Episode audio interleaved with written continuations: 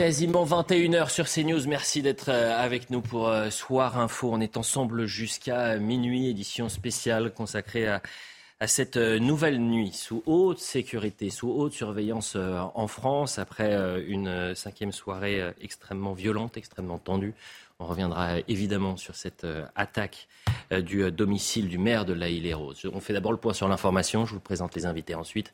Le point sur l'info, c'est avec Sandra Chiombo. Bonsoir Sandra.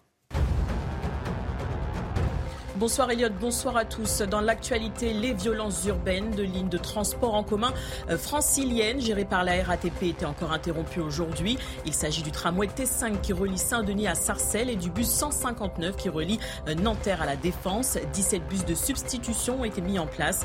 Depuis vendredi, les circulations de bus et tramways sont interrompues tous les soirs dès 21h jusqu'à nouvel ordre. Certains plaident la tentation, d'autres l'effet de groupe. Une trentaine de personnes étaient jugées ce dimanche en comparaison comparution immédiate à Grenoble. L'audience a été présentée comme exceptionnelle par le parquet en cause leur participation aux émeutes et aux scènes de pillage des derniers jours. Il s'agissait principalement d'hommes de moins de 30 ans habitant l'agglomération et au casier judiciaire souvent vierge. Élu agressé pendant les émeutes appelle à une mobilisation civique devant les mairies demain à 12h. Il a été lancé par David Lisnard, président de l'Association des maires de France. Elle fait suite à l'attaque à la voiture bélier du domicile du maire de La et les Roses. David Lisnard fait état de 150 mairies où bâtiments municipaux attaqués depuis mardi. Une première dans l'histoire du pays, selon lui. Merci chère Sandra pour le point sur l'information. On vous retrouve à 21h30. On est avec Johan Usaï euh, du service politique de CNews. Bonsoir cher euh, Johan, Noémie Schultz du service police-justice. Bonsoir cher euh, Noémie. Jean Messia était également présent. Bonsoir Jean. Bonsoir Elliot. Alors vous avez été attaqué par Jean-Luc Mélenchon? Une consécration. Il a dit, que vous étiez, il a dit que vous étiez fou. Vous étiez dangereux. Oui, oui, tout à fait, mais c'est un spécialiste qui parle. Donc bon. Bon, et pourquoi a-t-il dit ça? Bah parce qu'il a, j'ai émis l'hypothèse, comme un certain nombre d'hommes politiques de gauche d'ailleurs, on se rappelle des propos de Samia Gali par exemple, qui mhm. n'est pas de mon bord politique, euh, de penser à envoyer l'armée si les forces de police et de gendarmerie sur le terrain ne suffisaient pas. Mais 60% des Français comme c'est un antimilitariste primaire. Euh, Jacqueline Eustache-Brignot est avec nous. Merci d'être avec nous, Madame la sénatrice. Vous êtes euh, sénatrice LR du Val d'Oise. Vous avez été maire pendant 16 ans à Saint-Gratien.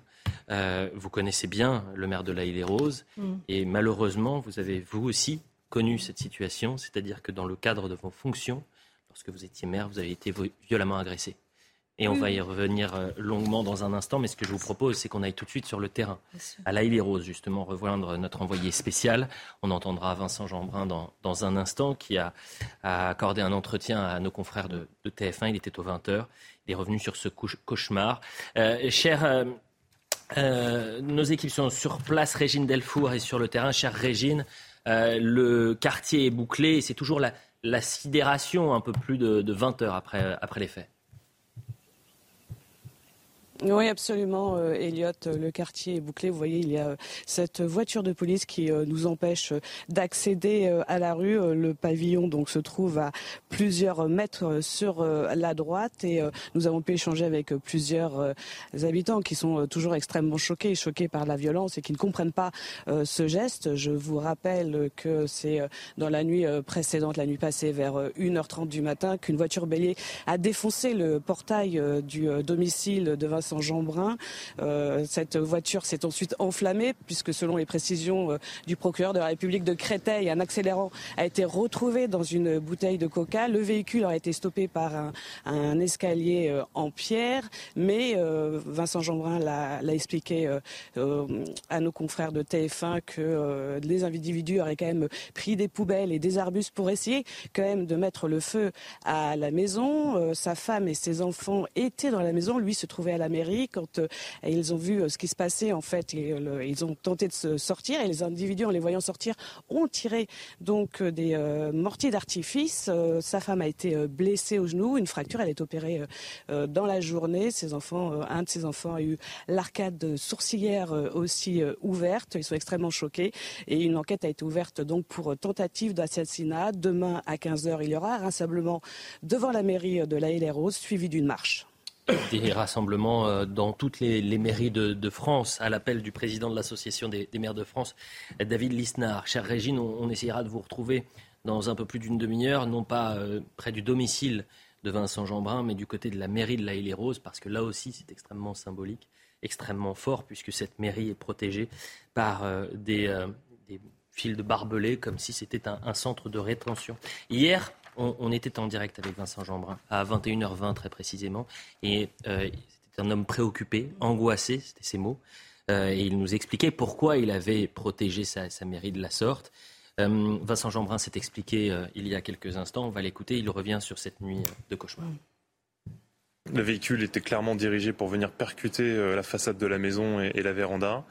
Il, a été bloqué dans des escaliers en pierre qui sont assez larges, qui fait qu'ils n'ont pas pu avancer.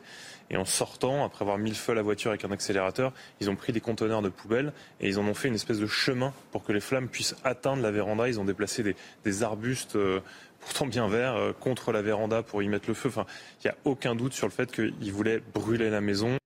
Et d'ailleurs, euh, sur euh, ces faisceaux d'indices, une enquête a été ouverte à Noémie Schulz pour tentative d'assassinat.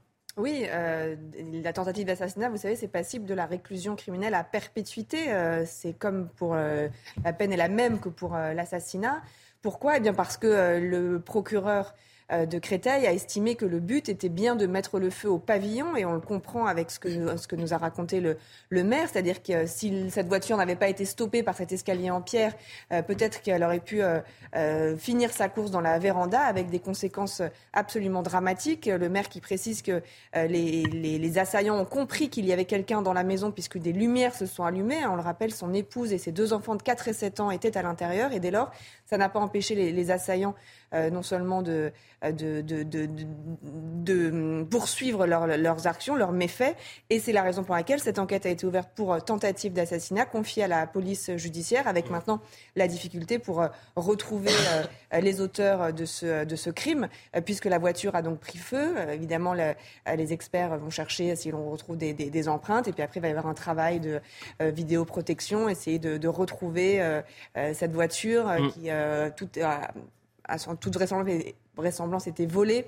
Euh, donc voilà, il y a un travail d'enquête qui s'ouvre, qui prendra sans doute du temps pour retrouver les, euh, participants à cette, euh, à cette très violente attaque. Vincent Jeanbrun disait il y a peut-être 4 à, 8 suspects, c'était lors de cet entretien. Nouvelle explication de Vincent Jeanbrun, cette fois-ci sur ses enfants, vous l'avez dit, 4 et 7 ans, et sa femme qui a été blessée, qui a été opérée aujourd'hui puisqu'elle a vu sa cheville fracturée on est très fatigué, on est exténué, on est, on est triste, on est en colère, on, est, euh, on, est, on a peur. Euh, et en même temps, on, tient debout. Euh, juste en venant, on m'annonçait que l'opération de ma femme s'était bien passée et qu'elle ne devrait pas tarder à, se réveiller. Donc on prend chaque petite victoire, chaque petit bonheur comme ils viennent. Et là, je me tourne vers vous, Jacqueline Eustache-Brignot. Vous êtes sénatrice LR du Val d'Oise. Je le disais, maire de Saint-Gratien. Et pendant 16 ans, vous avez été maire et vous avez été également victime mm une attaque extrêmement violente. Donc vous savez pertinemment ce, mm. que, ce qu'est en train de vivre Vincent Jeanbrun. Quand vous avez eu cette information, quelle avait été votre, votre première réaction? D'abord, Vincent, je le connais, donc euh, évidemment, je, l'ai appelé pour le soutenir, mais euh, ce qu'on ne se rend pas compte de... Quand on est un élu, un élu comme Vincent, on s'engage parce qu'on est passionné par ce qu'on fait. Et quand on vit ce qu'il vit, on pense à nos familles, en fait. Moi, quand j'étais agressée, j'ai pensé à ma mère qui m'a vu raide par terre parce que c'était en bas de chez elle, euh, à mon fils et à mon mari qui étaient euh, à la maison et vous les appelez en disant je pars avec les pompiers. Et on se dit, nous on s'engage, mais on engage aussi notre famille et eux ils n'ont pas choisi. Et euh, en, tout cas, ce qui nous rend, ce qui nous fait du mal, en fait, c'est de se dire que nous-mêmes, effectivement, on ne mérite évidemment pas ça, mais on fait vivre à nos proches des moments d'enfer. Moi, je dois dire que c'est ce qui m'a euh, le plus marqué, c'est de me dire que j'avais imposé à mes proches euh, des euh, moments d'angoisse, des moments de terreur et des moments de peur parce que je m'engageais pour ma ville que j'adorais et mmh. que j'aime toujours, mmh. parce que je suis toujours engagée pour elle. Et ce sentiment-là, je pense que Vincent, là, il est fatigué, il a peur, il l'a dit, mais il va avoir un sentiment de culpabilité après sur lequel il faudra qu'il revienne, parce que moi, je me suis imposé de revenir là-dessus en me disant finalement, je suis victime, je ne suis pas coupable. Parce qu'on se, on se sent coupable de ce qu'on impose à nos proches mhm. et on finit par oublier qu'on est victime. Moi, je l'ai vécu ça en tout cas. Je l'ai vécu comme ça. Et après, on retrouve la force parce que nos, proches euh, nous entourent, parce que nos proches sont là. Mais euh, il faut du temps pour se reconstruire après ce qu'on a vécu. Et lui, c'est pire que moi encore, parce qu'on est allé chez lui et on a voulu mettre le feu à sa maison avec des enfants qui étaient là. Donc ces enfants aussi, vous imaginez ce qu'ils ont vécu. Et sa femme, ce sont des traumatismes. On, est, on est venu vous tuer chez vous. Donc euh, le traumatisme, il va être long. Et aucun élu de la République ne mérite ça. aucun. Je, ne veux absolument pas euh, remémorer des, moments douloureux pour vous, mais, ah pour que les, les, spectateurs comprennent qu'est-ce qui s'est passé. Moi, j'ai été agressé. Alors, c'est un peu un contexte. Euh, de, cité aussi HLM. Moi, j'ai grandi dans une cité HLM et ma mère y vivait et elle y a vécu jusqu'à la fin de sa vie quasiment. Et en fait, à l'époque, ça fait plus d'une dizaine d'années, il y avait des trafiquants de drogue qui s'étaient appropriés deux halls d'immeubles. Et moi, je ne concevais pas que des habitants subissent euh, la vie des trafiquants de drogue classiques, carte d'identité pour entrer, etc. Et donc, j'avais dit aux habitants, je ne les laisserai pas faire, ils repartiront, je me battrai jusqu'au bout. Et un soir, en allant voir ma mère, eh ben, il y en a un qui m'a sauté dessus, manchette dans le cou, plaqué au sol. Enfin bon, voilà, quelque chose d'assez violent où effectivement j'aurais pu euh, ne plus marcher aujourd'hui. J'ai eu de la chance parce que je me suis relevée et puis bon, bref, je passe les détails physiques. Mais donc voilà ce que j'ai vécu. Et donc, euh, c'est déjà c'était un engagement que j'avais pour ce quartier parce que ce que, ce que n'entendent pas un certain nombre, même d'associations, parce que depuis 3-4 jours, j'entends des associations euh, qui pleurnichent, ils ne se rendent pas compte à quel point nous, les élus, on n'a qu'une envie. C'est que tous les quartiers de nos villes vivent bien et paisiblement. Mhm. C'est ça. C'est ça notre objectif. Et pour que nos quartiers vivent bien et paisiblement, il faut se battre contre bah, les trafiquants de drogue, les voyous et les racailles aujourd'hui. C'est ça le sujet. Et d'ailleurs, il faut qu'on arrête de. J'entends depuis. Je réfléchis à tout ça depuis hier et on entend parler des quartiers. Non, il faut parler de villes, de villes. Et dans les villes, il y a des euh, groupuscules qui terrorisent les habitants. Voilà. Ce ne sont pas des quartiers qui vont mal ce sont des habitants qui subissent les agressions euh, et, le comportement de certaines racailles. Voilà ce qui se passe dans nos villes. Et ça fait des années qu'on le vit, ça fait des années qu'on le constate. Ah, il arrive à un moment, il va falloir pointer ce qui s'y passe. Et c'est pas en remettant encore de l'argent, parce que l'argent, bah, ça fait pas tout, hein, puis l'argent ne tombe pas du ciel. Vous savez, aujourd'hui, aujourd'hui, je, finis juste ça. Moi, dans ma propre ville, ils ont détruit un centre culturel. 80% Là, cette semaine. Jeudi soir, d'accord? Qu'est-ce que disent les habitants aujourd'hui? On répare pas, Madame Eustache? On, va pas payer. ça suffit. On paye, on paye, on paye, on répare plus. Les gens, pour la première fois, on entend ça. Pour la première fois, on entend ça. Voilà. Donc il faut qu'ils se rendent compte, là, tous ces zéros de QI, que quand ils détruisent des structures dans les quartiers, ben, il y a des gens qui vont finir par dire on paye plus, tant pis. Et c'est sur ça qu'il faut qu'on travaille. Dernière euh, réaction de Vincent Jeanbrun, et après je vous donne évidemment la, parole. Euh, il dit on ne va pas lâcher, on ne lâchera pas. On est, on est très fatigué, on est exténué, on est, on est triste, on est en colère, on, est, euh, on, est, on a peur. Euh, et en même temps, on, tient debout. Euh, juste en venant, on m'annonçait que l'opération de ma femme s'était bien passée et qu'elle ne devrait pas tarder à, à se réveiller. Donc on prend chaque petite victoire, chaque petit bonheur comme ils viennent. Dans le, dans le même temps, dans le même temps euh, il y a une réunion à, l'Élysée euh, autour du président de la République. Réunion qui est euh, terminée, qui s'est terminée à, l'instant. On va rejoindre notre journaliste sur place, Thomas, Thomas Bonnet. nouvelle réunion de, crise, parce que, évidemment, ce soir, il y a un risque de sixième nuit d'émeute sur notre territoire. Oui, l'objectif de cette euh, réunion est de faire un point de situation. Réunion qui s'est achevée il y a quelques minutes. On a vu notamment euh, Gérald Darmanin parcourir à pied les quelques mètres qui séparent le palais de l'Elysée et le ministère de l'Intérieur euh, place Beauvau. Alors lors de cette réunion, évidemment, on imagine qu'il a été question du dispositif de sécurité engagé pour ce soir et pour cette nuit.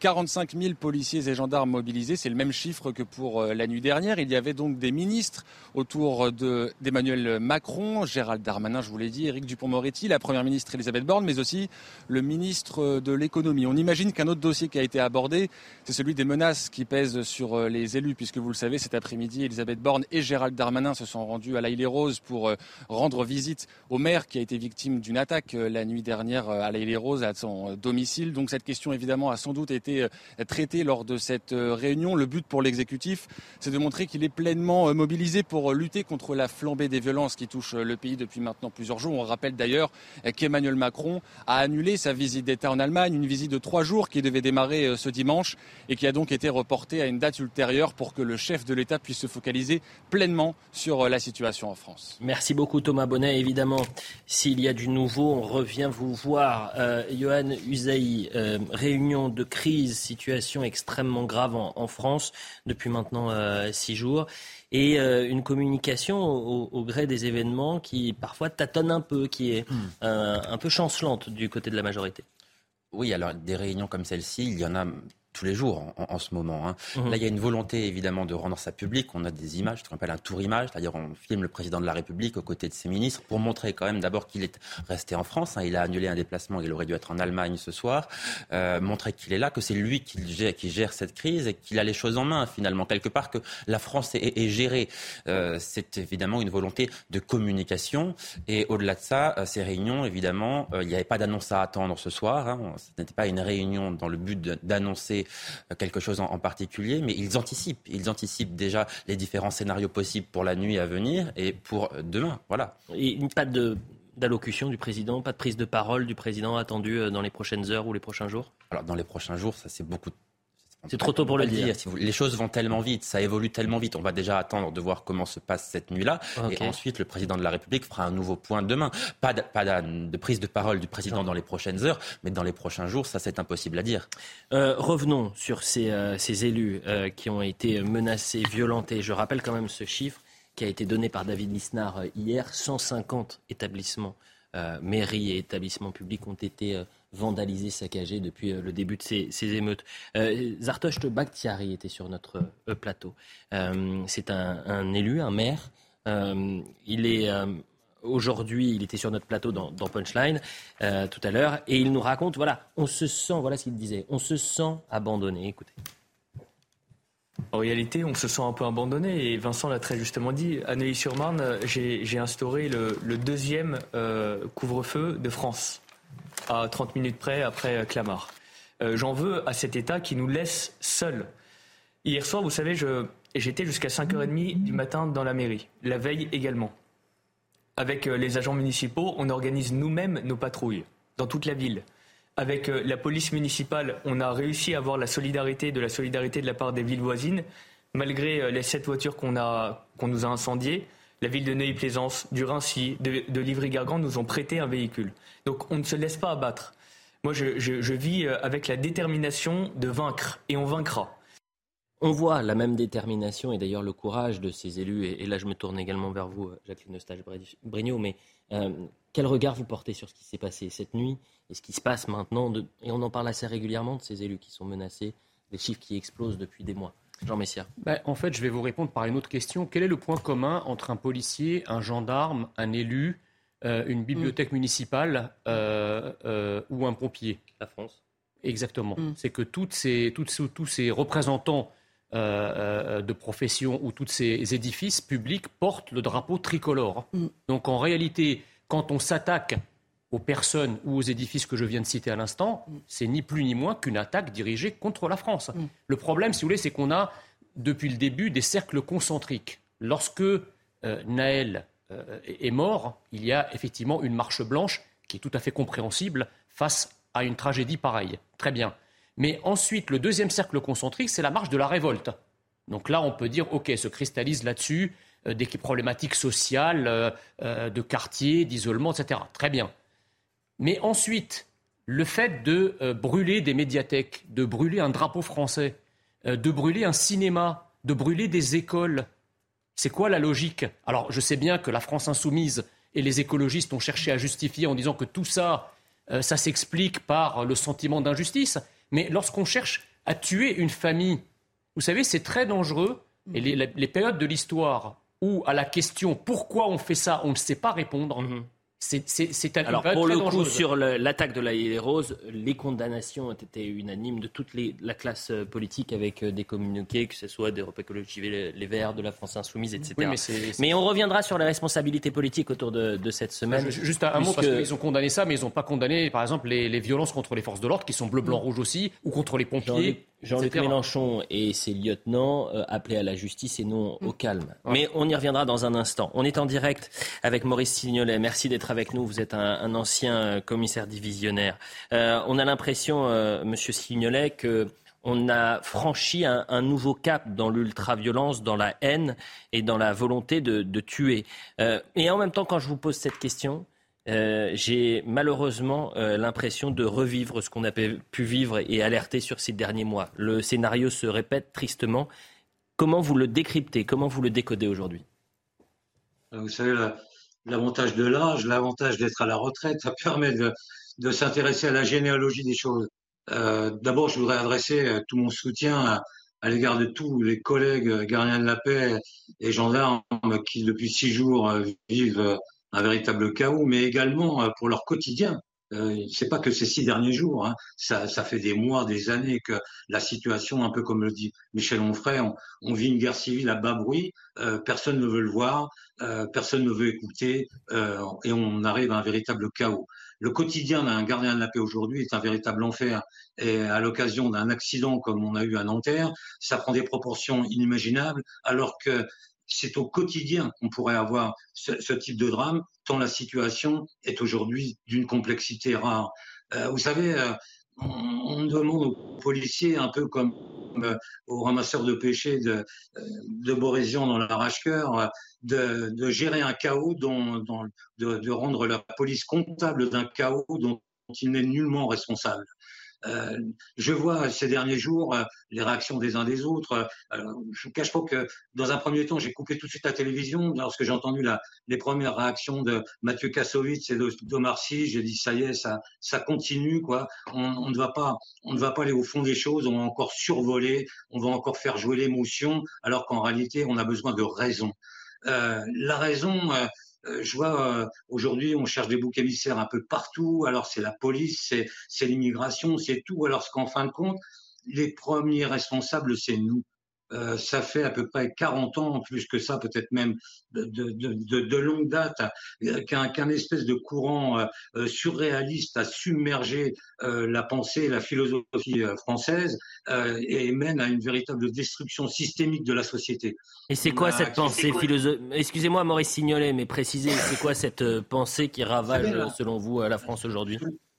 Souvenons-nous de, la pensée d'André Breton, euh, euh, plus tard de Kierkegaard. Il fallait détruire systématiquement la société. L'homme n'avait aucune contrainte, il était libre de tout. Euh, il n'avait aucun déterminisme. Petit à petit, ça a l'air de rien, mais on a accepté les atypismes, les particularismes, les étrangetés, les bizarreries. On, a, on en a fait un, espèce de, de, magma de vivre ensemble en oubliant quelles étaient les raisons qui nous amèneraient à vivre ensemble, c'est-à-dire tout un panel de convenances qui ferait qu'on pourrait enfin vivre ensemble dans la paix. Mmh. Petit à petit, euh, ça a joué par, par ruissellement, ça a été jusque dans la justice. On est passé d'une justice de l'acte qui considérait l'action délinquante, la prise en compte de la victime et, l'expiation de la peine, vers une justice de l'auteur les actes devenant des symptômes et non plus des actes. On a mis fin à l'équilibre sociétal qui vivait à la neutralisation des prédateurs. Voilà pourquoi aujourd'hui on en arrive à des mots de 17 ans qui bravent l'autorité tous les jours au quotidien sans autre, dans une impunité totale. Voilà, on en est arrivé.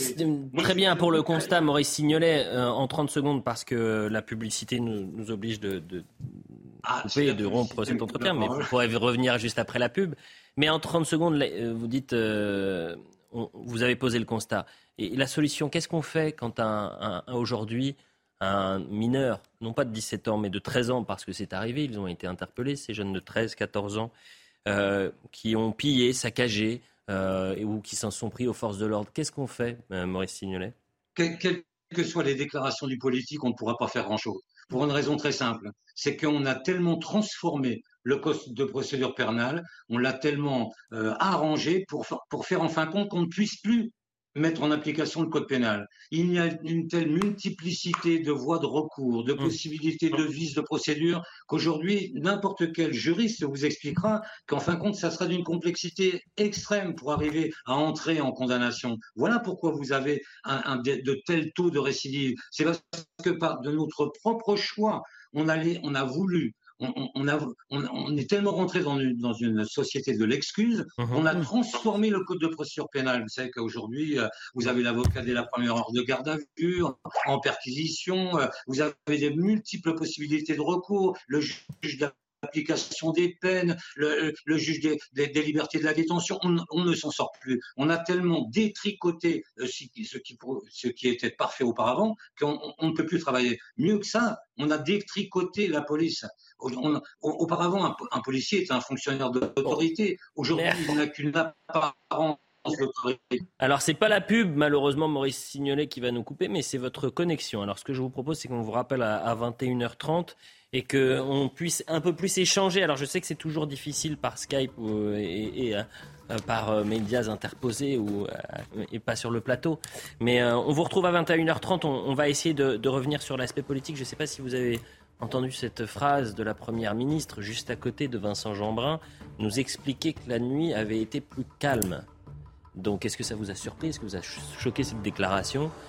Actuellement, c'est vrai, euh, la nuit a été plus calme hier. Mais est-ce qu'il fallait le dire cela à côté de Vincent Jeanbrun? La publicité. 21h30 sur CNews, on poursuit euh, soir euh, Info Week-end avec Johan Usaï, avec Noémie Schulz, avec Jean Messia et Jacqueline Eustache-Brignot. Le point sur l'information, c'est Sandra Chiombo. Émeute en France, point de situation du gouvernement. Le chef de l'État a présidé en début de soirée une réunion à l'Elysée. Elle vient de se terminer. Elisabeth Borne, Gérald Darmanin, Éric Dupont-Moretti et d'autres membres du gouvernement étaient présents. Au centre des discussions, les violences après la mort de Naël mardi à Nanterre. 45 000 policiers et gendarmes mobilisés ce soir. Gérald Darmanin a annoncé la reconduction du dispositif de maintien de l'ordre et ce pour la troisième nuit consécutive. Le ministre de l'Intérieur a donné des consignes de fermeté. Il demande à ce que des interpellations soient menées dès que possible. Certains plaident la tentation, d'autres l'effet de groupe. Une trentaine de personnes étaient jugées ce dimanche en comparution immédiate à Grenoble.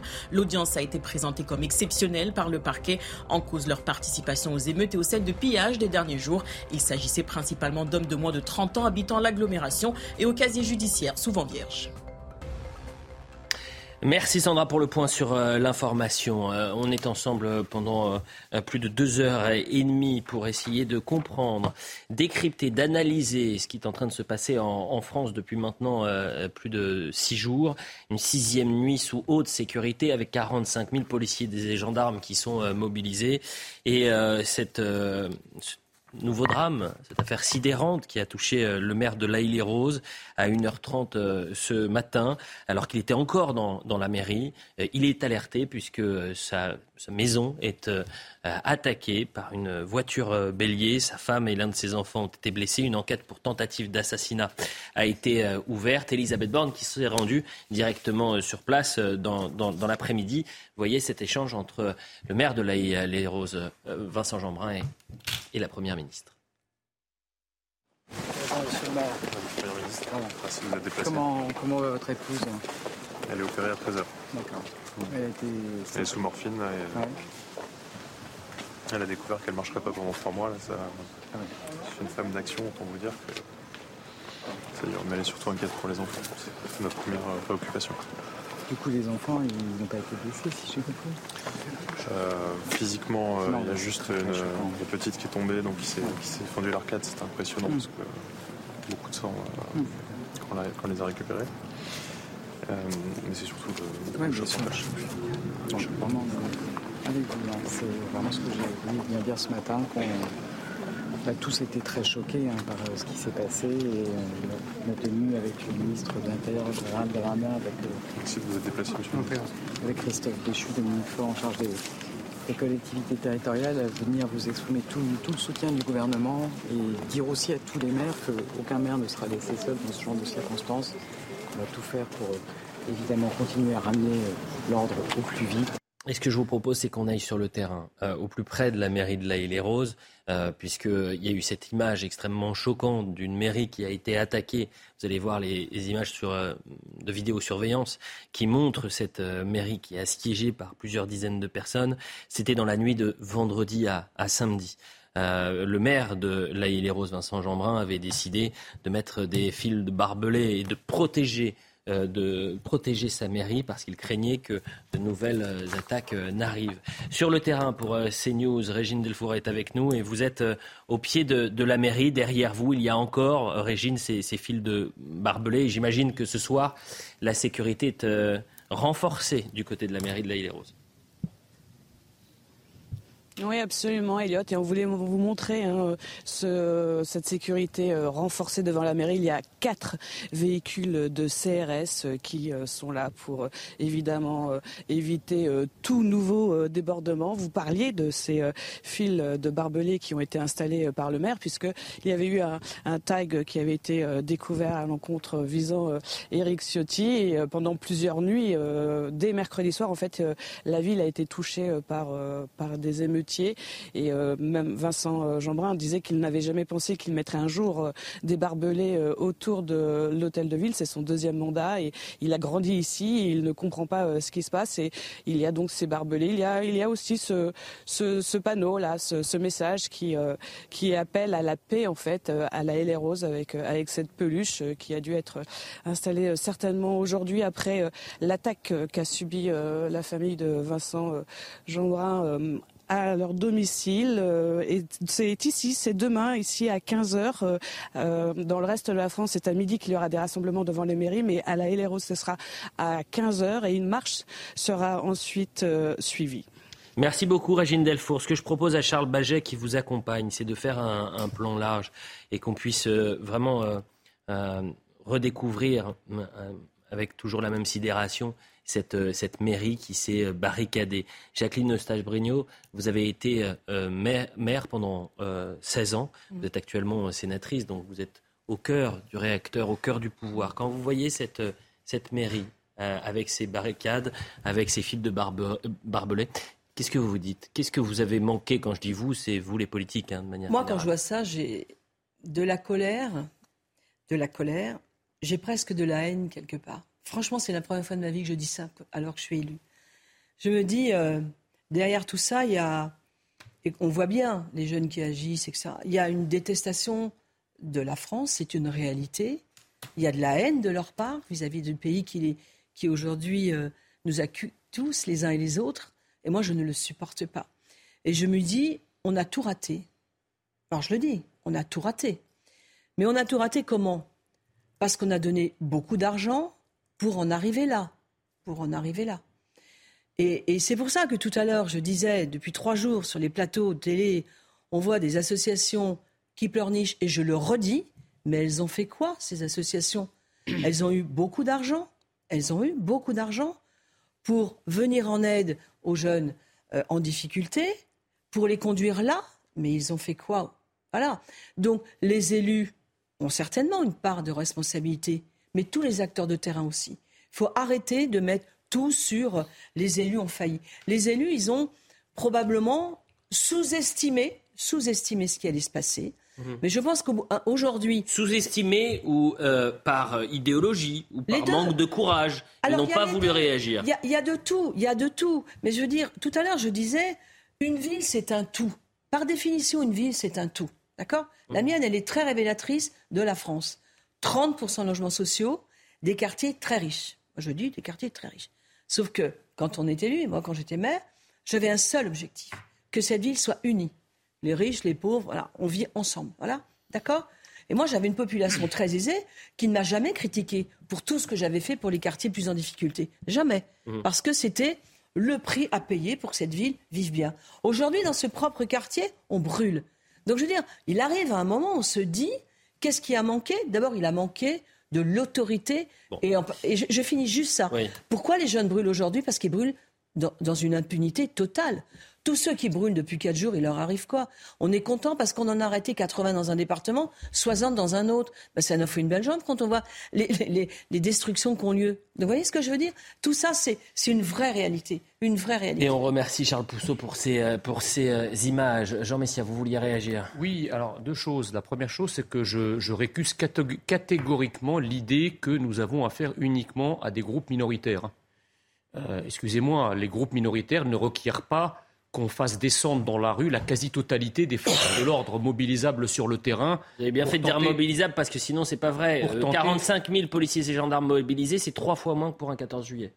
Oui, non, mais vous vous rendez compte C'est-à-dire qu'on peut encore mobiliser trois fois plus de policiers. Oui, mais sauf que pour le là, ils font du maintien de l'ordre opérationnel, donc je je crois pas qu'on puisse. Ils sont quand même à flux tendu. C'est vrai. Quand on, quand, on, quand on leur pose la question. La deuxième chose qui moi me frappe et me sidère, c'est que euh, dans le sillage de tous les événements euh, absolument invraisemblables que, que personne en fait n'avait vu venir de, dans cette ampleur-là, et qui étaient encore jusqu'à il y a quatre jours qualifiés de fantasmes d'extrême droite, personne ne parle de l'identité nationale. Mm. Or, nous sommes là dans une des veines jugulaires explicatives de ce qui arrive. Mm. La négation de l'identité nationale française par un système idéologique pendant ces 40 dernières années qui a été à maintes reprises rappelé, au, dernier rang desquels par Emmanuel Macron, lorsqu'il affirme que, euh, la, que, la, culture française n'existe pas, mm. eh bien, si les hautes autorités de l'État, si le sommet des élites de notre nation explique, qui plus est, à des vagues d'immigration qui arrivent massivement, qu'il n'y a pas d'identité française, ben vous voulez qu'elles s'assimilent à quoi ces, ces immigrations ou qu'elles s'intègrent à quoi? Mhm. Alors on nous dit, c'est des, juste je termine là-dessus, on nous dit que c'est des déracinés. Ils brûlent le drapeau français parce qu'ils savent pas où ils habitent. Mais c'est bizarre, ils brûlent jamais, ils, brûlent jamais le drapeau algérien. Non, ils brûlent jamais le drapeau palestinien. Pourquoi c'est le drapeau français qui brûle? Ce, qui, est intéressant euh, aussi à décrypter, c'est que les personnes qui sont sur le terrain aujourd'hui, qui commettent ces méfaits, sont françaises, sont nées en France, ont la nationalité française. Mais justement, bien que vous me parliez d'immigration. Je sais que vous, mais attendez. C'est très intéressant ce que vous dites. Oui, ils sont français, et c'est pas un souci qu'ils soient français mais comment on leur a fait aimer ou détester la France bah, mhm. C'est ça le problème. Bien sûr qu'ils sont français, ça pose des problèmes. Personne bah non, français. Sont pas français. Mais non, je, finis. Si, si. Administrativement, ils sont français. Sauf que je voulais juste finir. C'est que ils sont français de manière théorique, parce qu'ils n'aiment pas le pays dans lequel ils vivent. Mhm. Et c'est ça le problème. C'est ça le problème. Et il faut qu'on travaille là-dessus. Si on ne travaille pas là-dessus, si... mais le problème c'est qu'entre nous, il faut que tout le monde soit d'accord sur ce, sur ce, sur ce constat. Si nous... Vous savez, on a eu un peu honte d'être ce que nous sommes. La France, elle a des forces, elle a des faiblesses. Ben, la France, il faut l'accepter comme elle est. et c'est ça. avançons juste, juste quelques secondes. la, citoyenneté française, euh, madame, c'est pas simplement, c'est pas une carte vitale. La, carte d'identité nationale, c'est pas la carte vitale, c'est pas une carte de transport en commun. La carte nationale d'identité, mm. les mots ont un sens. Mm, c'est pas seulement une carte, il y a l'identité et la nation dans cette carte. Or, on a distribué dans une folle politique de naturalisation la nationalité française à des gens qui objectivement n'avaient rien à voir avec la France, et on en paye aujourd'hui le prix. Ce que je voudrais, c'est qu'on avance un tout petit peu. Je le disais, la première ministre, qui, comme le ministre de l'Intérieur, a rencontré et euh, mm. euh, Vincent Jeanbrun cet après-midi. Et puis il y a eu peut-être cette expression alors malheureuse, maladroite, factuellement vraie.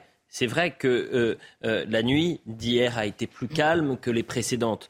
Euh, regardons les chiffres 719 interpellations la nuit dernière, 45 policiers et gendarmes blessés, 651 véhicules et bâtiments brûlés et 871 incendies. Écoutez Elisabeth Borne qui va dire la nuit a été plus calme, mais elle le dit à côté de Vincent Jeanbrun, juste devant lui peut-être que ce n'était pas les bons mots, que ce n'était pas le bon moment pour le dire. J'étais avec le ministre de l'Intérieur la nuit dernière, euh, à la fois euh, dans le centre de commandement de la gendarmerie nationale, de la police nationale et ensuite à la préfecture de police. Ce qu'on a vu, c'est qu'il y avait une situation qui était beaucoup plus calme, même de 1h à 3h du matin où nous étions sur place. Il n'y avait quasiment plus euh, d'attaques de ces bandes qu'on a pu voir ces derniers jours. Mais évidemment, un acte comme celui qu'on a vu ce matin est particulièrement choquant. Si l'on voit, euh, Yohann euh, la situation à travers un tableau Excel, oui, la situation, est, mhm. effectivement, la nuit a été plus calme. Mais euh, est-ce que aussi on pêche en termes de communication parce qu'on est un peu perdu du côté de la majorité aujourd'hui? Non, je ne crois pas. Moi, il n'y a rien qui me choque particulièrement dans les déclarations de la, Première ministre. D'abord, elle dit effectivement que la situation a été plus calme, ce qui est vrai. Vous l'avez dit, c'est factuellement vrai. Mhm. Et elle prend bien soin de préciser qu'il y a eu tout de même des événements extrêmement graves en rappelant le cas du maire de, la LROS. Par exemple, euh, permettez-moi aussi de, de vous dire que si la Première ministre fait un point sur sur cette situation, c'est parce qu'elle est interrogée par les journalistes qui sont là. Donc elle répond aux questions des, des, journalistes. Ce n'est pas elle qui prend l'initiative de dire la situation a été beaucoup plus calme, on s'en félicite. Les journalistes présents l'interrogent là-dessus. Elle est aux côtés du maire de la ville à ce moment-là. Elle répond aux questions. Ça ne me choque pas particulièrement, non.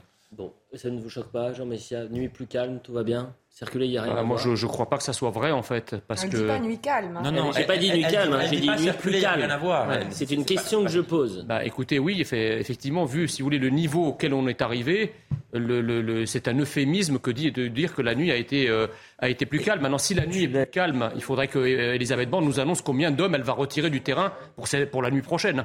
Non, Bon. pense justement qu'on Or, maintient elle- le dispositif. Voilà, donc la nuit que- est pas plus calme. mais si, c'est parce que justement on constate que le fait d'avoir renforcé, d'avoir mis 45 policiers et gendarmes, d'avoir envoyé des 000. véhicules, 45 000, oui, des véhicules blindés, a permis sans doute euh, qu'il y ait moins de débordements. Alors, ceux, ceux qui y a eu, il y a eu notamment cette- ce- ce- ces actes extrêmement graves à la île et Rose, mais sinon, vous avez des villes où ça- les, les nuits précédentes avaient été extrêmement compliquées, Lyon, Marseille, où objectivement, Paris aussi, où objectivement, ça s'est mieux passé. Et c'est parce qu'il y a 45 000 policiers et gendarmes, donc ce dispositif, il est maintenu pour le moment et il le sera peut-être encore pendant quelques jours. Eh bien, écoutez la réaction de Zartosh Bakhtiari. Là, encore une fois, c'est un maire euh, d'une ville de 30 000 habitants, Neuilly-sur-Marne, dans le 93, qui a été plutôt choqué par les propos de la Première ministre.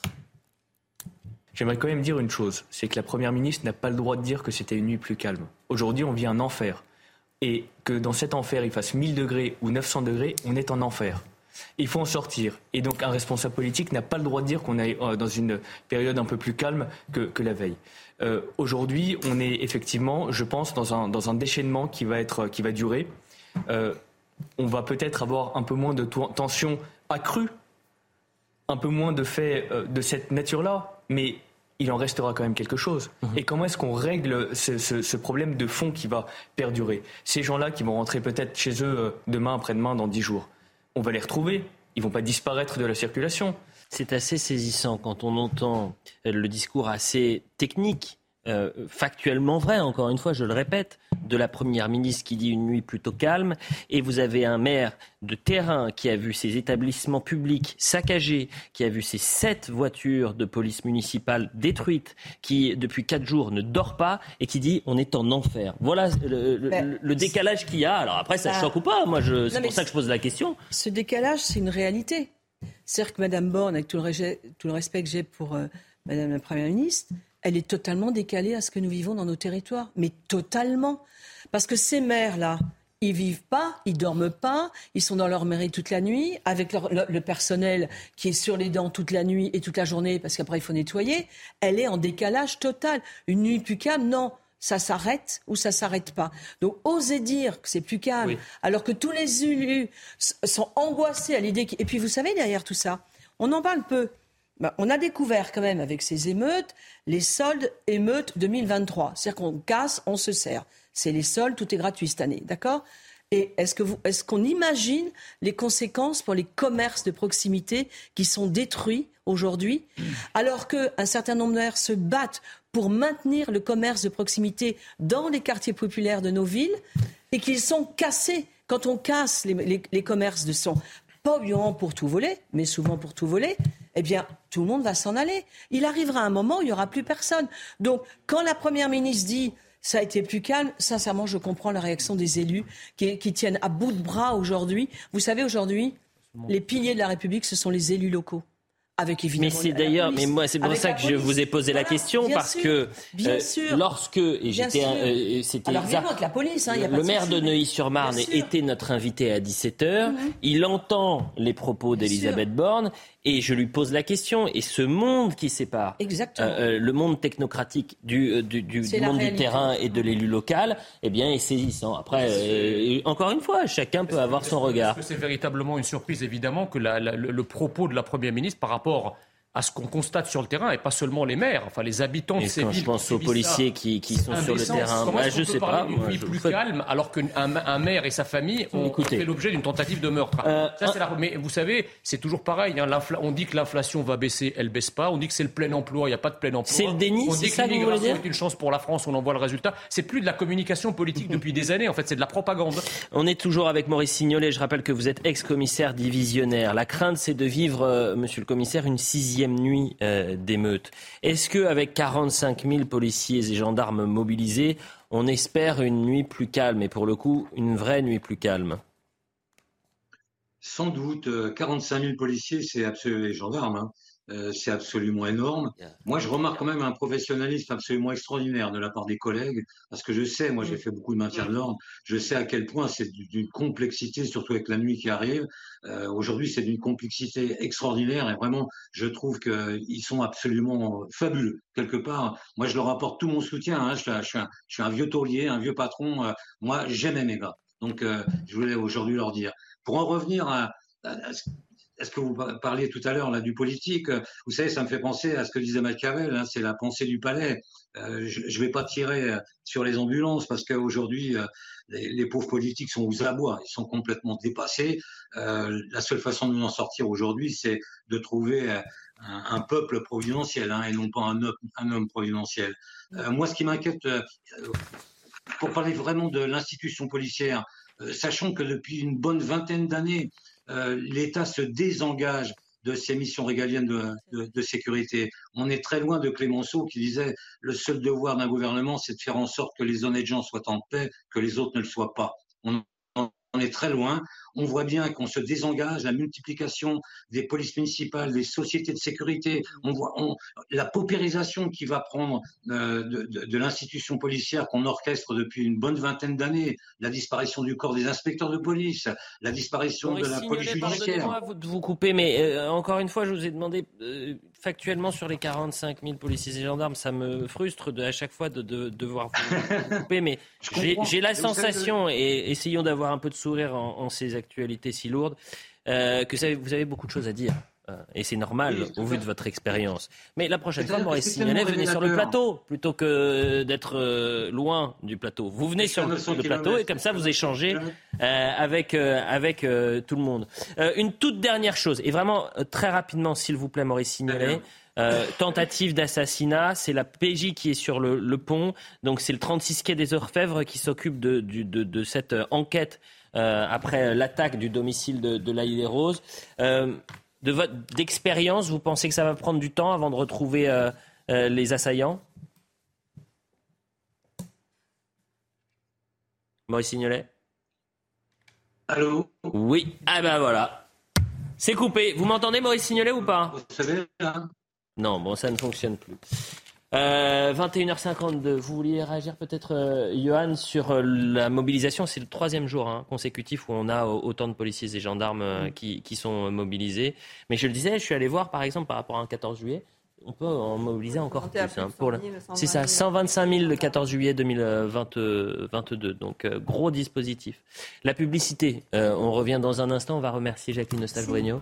Euh, merci. pour votre témoignage. Dans un instant, un nouveau plateau. Et puis nous, on se retrouve un, peu plus tard dans la soirée. Jean Messia, vous jouez les prolongations. A tout de suite pour la suite de Soir Info Week-end. Bien. Bon courage, bonne soirée à tous. 2 heures sur CNews, merci d'être euh, avec nous pour la suite de Soir Info euh, Week-end. Dans un instant, je vous présente le nouveau plateau, mais avant cela, le point sur l'information, puisqu'il est 22h et c'est Sandra Chion. Jamais je n'aurais imaginé qu'on menace ma famille de mort. Vincent Jeanbrun s'est dit fatigué, triste et en colère dans une interview ce soir sur TF1. Le maire de l'Aile et Rose a évoqué l'attaque de son domicile la nuit dernière à la voiture bélier. Sa femme et ses deux enfants dormaient au moment des faits. Son épouse a été opérée avec succès après une fracture du tibia. Une enquête a été ouverte pour tentative d'assassinat. Nous ne laisserons rien passer. Nous serons aux côtés des maires. Elisabeth Borne l'affirme après l'attaque du domicile du maire de l'Aile et Rose. Elle décrit un acte intolérable.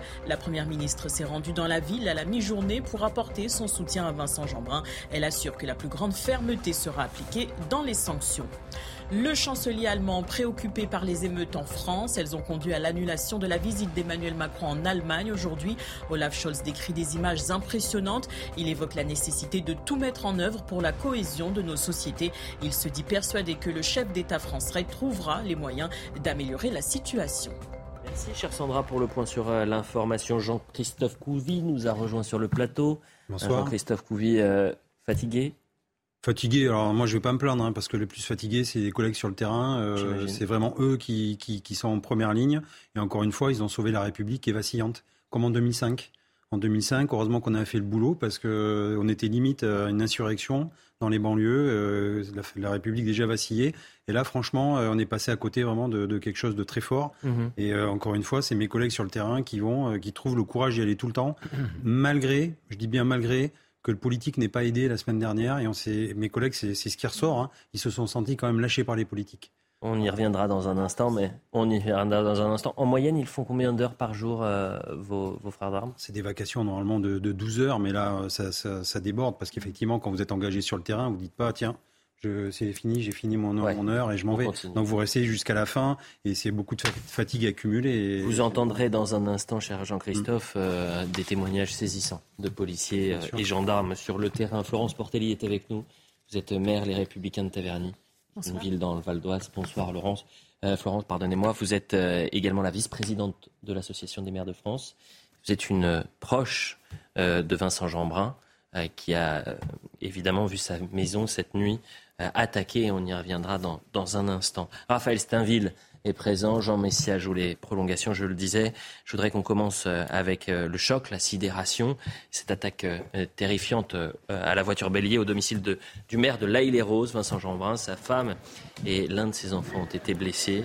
Une enquête pour tentative d'assassinat est ouverte. Et Vincent Jeanbrun a, réagi ce soir au micro de TF1. Il était aux 20h. Écoutez.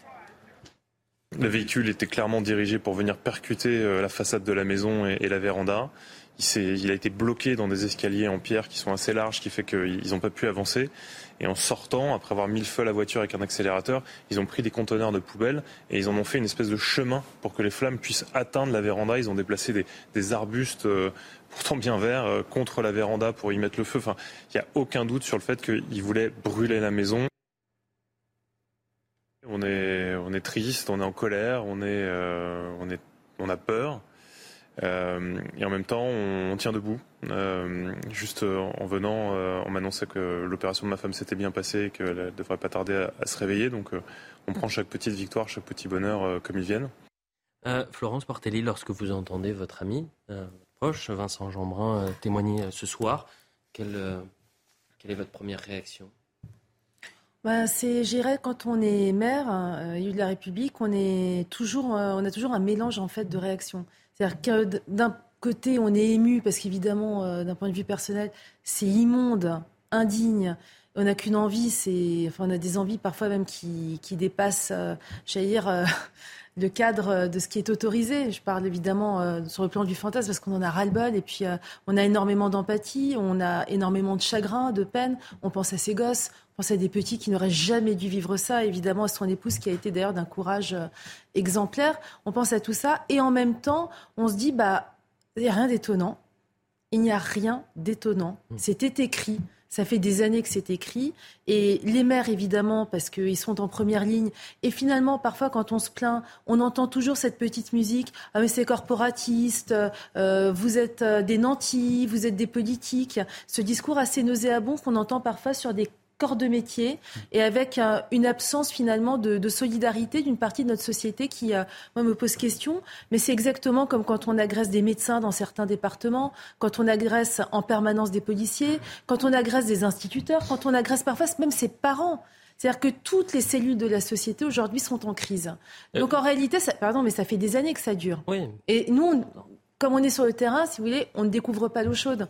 On savait que ça allait arriver. Euh, Et ça arrive déjà d'ailleurs, pardon. Quand, Vincent euh, Jeanbrun dit euh, on est exténué, on a, on, a peur, mais qui veut rester, hein, au contraire, il ne lâchera mhm. pas. Là aussi, ce sont ces, mots. Les téléspectateurs ont peut-être découvert cet homme qui est, porte-parole, certes, des Républicains, mais qui est maire d'une ville de 30 000 habitants. D'ailleurs, peu ou prou peu près comme Taverny, capacité de en banlieue. lui, c'est le Val-de-Marne, vous, c'est le, le, Val d'Oise. Mais aux téléspectateurs qui nous regardent, qui est euh, euh, Vincent Jeanbrun? Comment il est dans, la vie professionnelle, par exemple? Bah, je dirais c'est comme euh, beaucoup de maires de cette génération, extrêmement impliqués. j'allais dire, c'est presque devenu un métier aujourd'hui, maire. C'est-à-dire vous pouvez pas vous contenter de venir de temps en temps dans votre mairie c'est euh, du 24 heures sur 24, hein. c'est du 7 jours sur 7. Aujourd'hui, il y a une exigence de nos concitoyens qui est beaucoup plus forte peut-être qu'il y a une euh, vingtaine d'années. On demande énormément aux maires, qui d'ailleurs ont beaucoup moins de moyens financiers, qui doivent être beaucoup plus créatifs, qui doivent jongler parfois avec des normes complètement paradoxales et des problèmes de sécurité qui touchent parfois même dans nos campagnes, hein, pas simplement dans nos banlieues. Mmh. Donc Vincent, c'est un élu euh, d'aujourd'hui qui fait ça vraiment par, par conviction, par sens très aigu de l'intérêt général. Et oui, il ne lâchera pas. Et oui, on ne lâchera pas. Et, euh, et c'est important que les Français le sachent, les maires sont à leur côté, les maires ne lâchent pas, mais il y a un moment, il faut que toute la société se réveille. C'est-à-dire il ne faut pas tout attendre de l'État, il ne faut pas tout attendre des politiques, mhm. il faut aussi que les gens sur le terrain se réveillent. Moi, je trouve que la société française, eh bien, elle s'est endormie.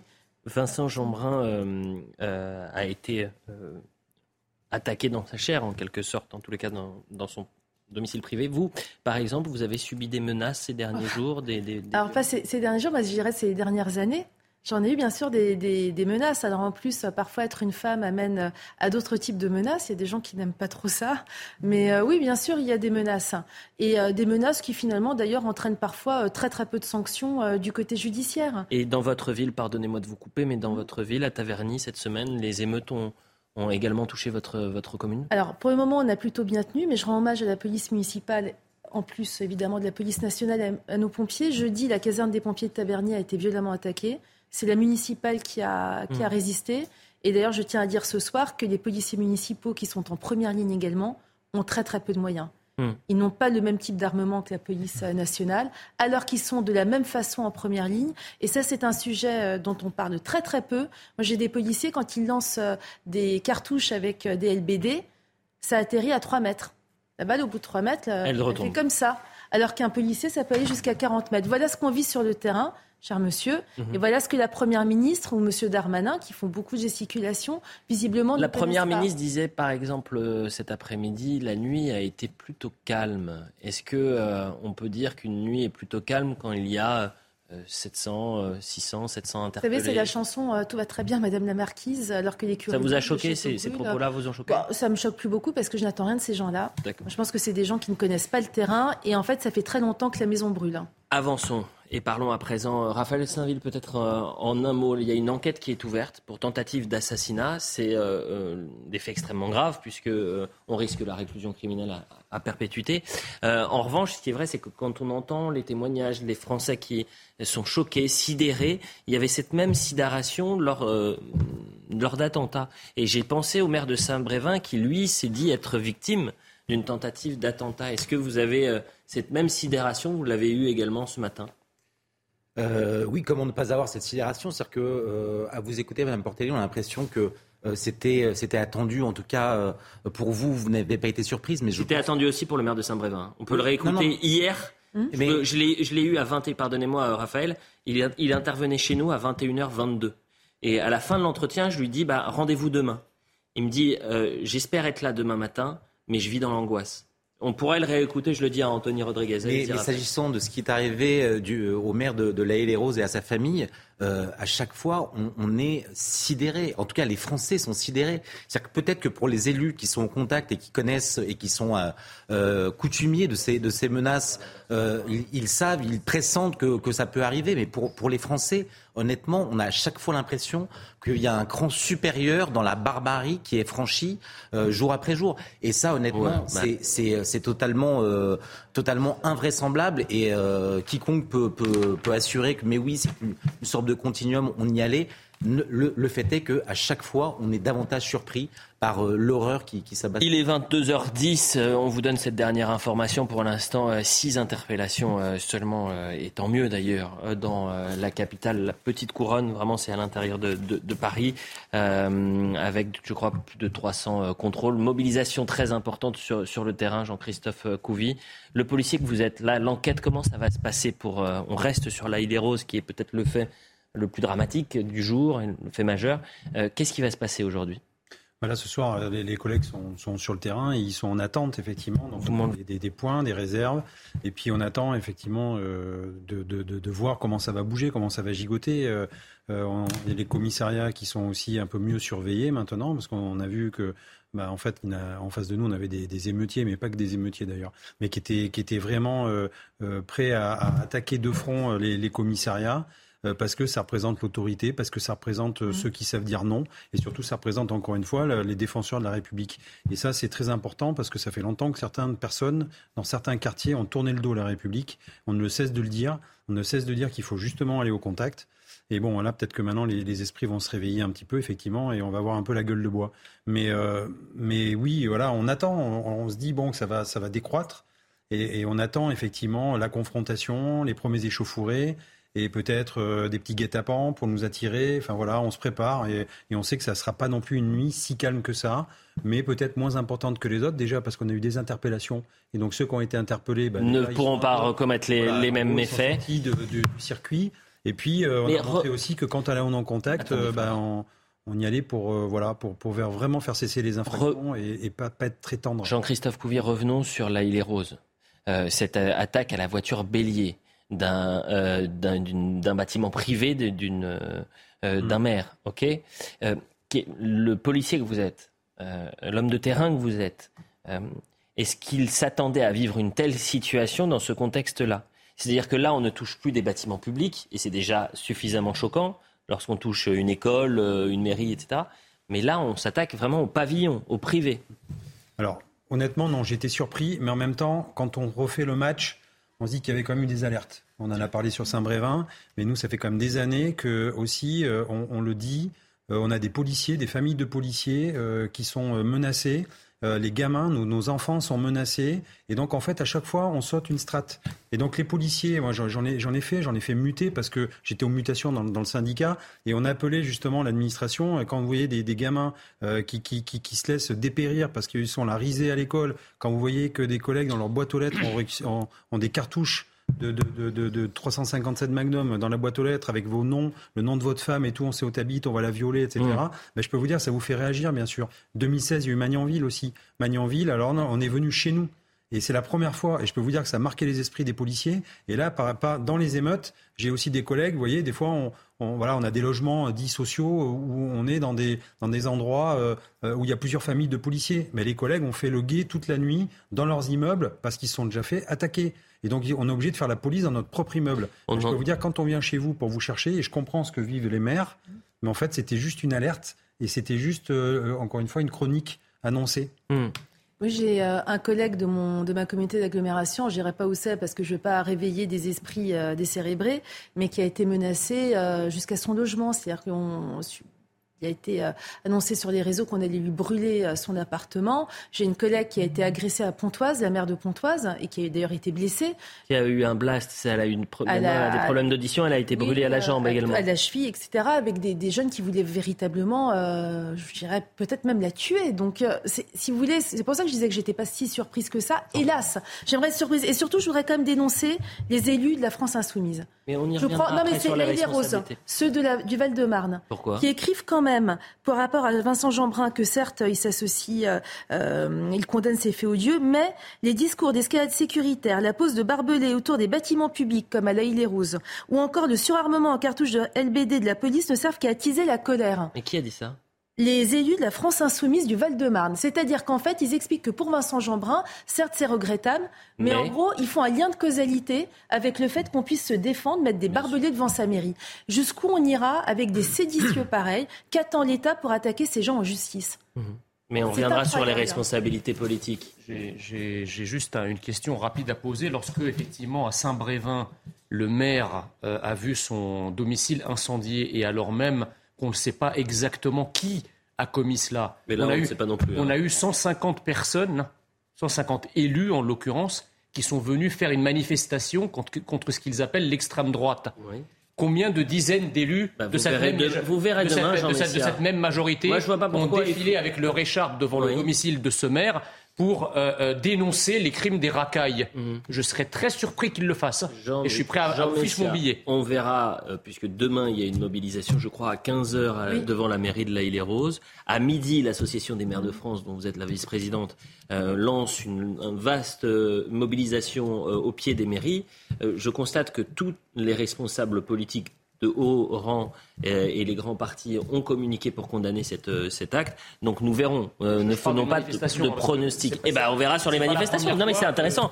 Moi, ce qui me perturbe, c'est ce que c'est le communiqué. C'était un communiqué qui a été publié sur les réseaux sociaux. Bien sûr. Vous pouvez le retrouver sur Twitter. Eh ben, on va essayer de, de, retrouver ça. De la LFI. Mais de rajouter un mais après une, une condamnation. Avançons un, tout petit peu. Je voudrais qu'on écoute ces témoignages de, de, policiers. Pourquoi les, les policiers parce qu'il y a un chiffre qui nous a marqué. En cinq nuits de violence, 737 policiers et gendarmes euh, ont été blessés. Tous racontent la violence extrême à laquelle ils sont confrontés.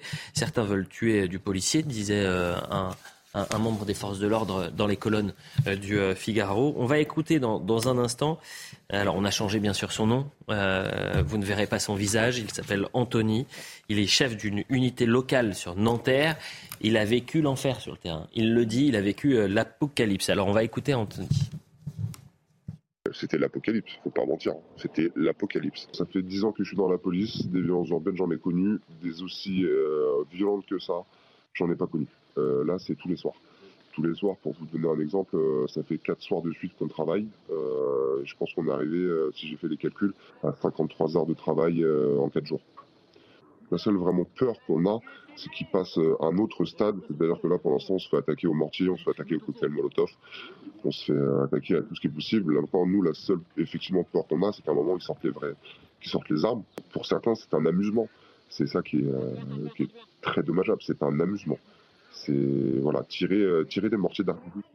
Pour les forces de l'ordre, on revient euh, du terme de, de l'amusement. Sur les quatre jours, effectivement, il y a eu beaucoup d'interpellations avec des profils euh, qui effectivement assez, enfin j'étais moi assez étonné, qui sont complètement différents puisqu'on a eu des interpellations de gens qui n'habitaient pas du tout Nanterre, qui venaient de l'est, qui venaient du sud, qui venaient même euh, d'autres pays.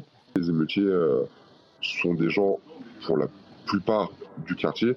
Maintenant, il est fort probable que d'autres personnes se soient ajoutées pour, pour venir en découdre avec la police. Je voulais franchement tirer mon chapeau aux effectifs qui étaient avec moi parce que parce que sincèrement euh, les mecs ils ont pas dormi pendant pendant quatre jours. Pendant quatre jours ils étaient au boulot. Pendant quatre jours euh, ils sont partis euh, presque à la guerre. Parce que c'était c'était vraiment franchement on est parti à la guerre il n'y a pas d'autre mot Philippe Cholou, vous êtes expert en maintien de l'ordre. Merci d'être en direct euh, avec nous. J'imagine que vous avez entendu le, témoignage de ce, policier dire on, partait à, la guerre, c'est l'apocalypse. Est-ce que euh, on pouvait anticiper une telle situation et une telle confrontation pour les forces de l'ordre? Ah ben, Je crois que, comme vous l'avez écouté de la part de tous les policiers depuis quelques minutes, et, même j'écoutais l'heure d'avant le, commissaire de police, je crois que la violence, elle, ne cesse d'augmenter, elle ne cesse de, s'accroître, le niveau de violence. Euh, il y a quelques jours, j'avais été interrogé sur un autre média et sur l'état de siège, et on me disait oui, mais la situation n'est pas sérieuse, mais euh, si vous voulez, quand, le sera-t-elle? Et je crois qu'il faut surtout analyser cette situation non pas euh, dans ce qu'il arrive exactement, qui est terrible, mais dans ce qui pourrait arriver si ça dégénère. Parce que, euh, bien évidemment, il y a, sans doute une colère dans les banlieues, mais je crois qu'il y a aussi une colère chez les, classes moyennes, les, braves gens, la France qui travaille. Il y a un grand ressentiment dans la part des forces de l'ordre qui sont quand même très souvent euh, euh abandonnés en race campagne euh, par l'échelon politique lorsque ça arrive. Ça a été symptomatique lors de, la, triste mort de, de, de Naël, je crois d'entrée de jeu, les déclarations étaient quand même un, lâchage en, race campagne alors que l'enquête euh, euh, commençait.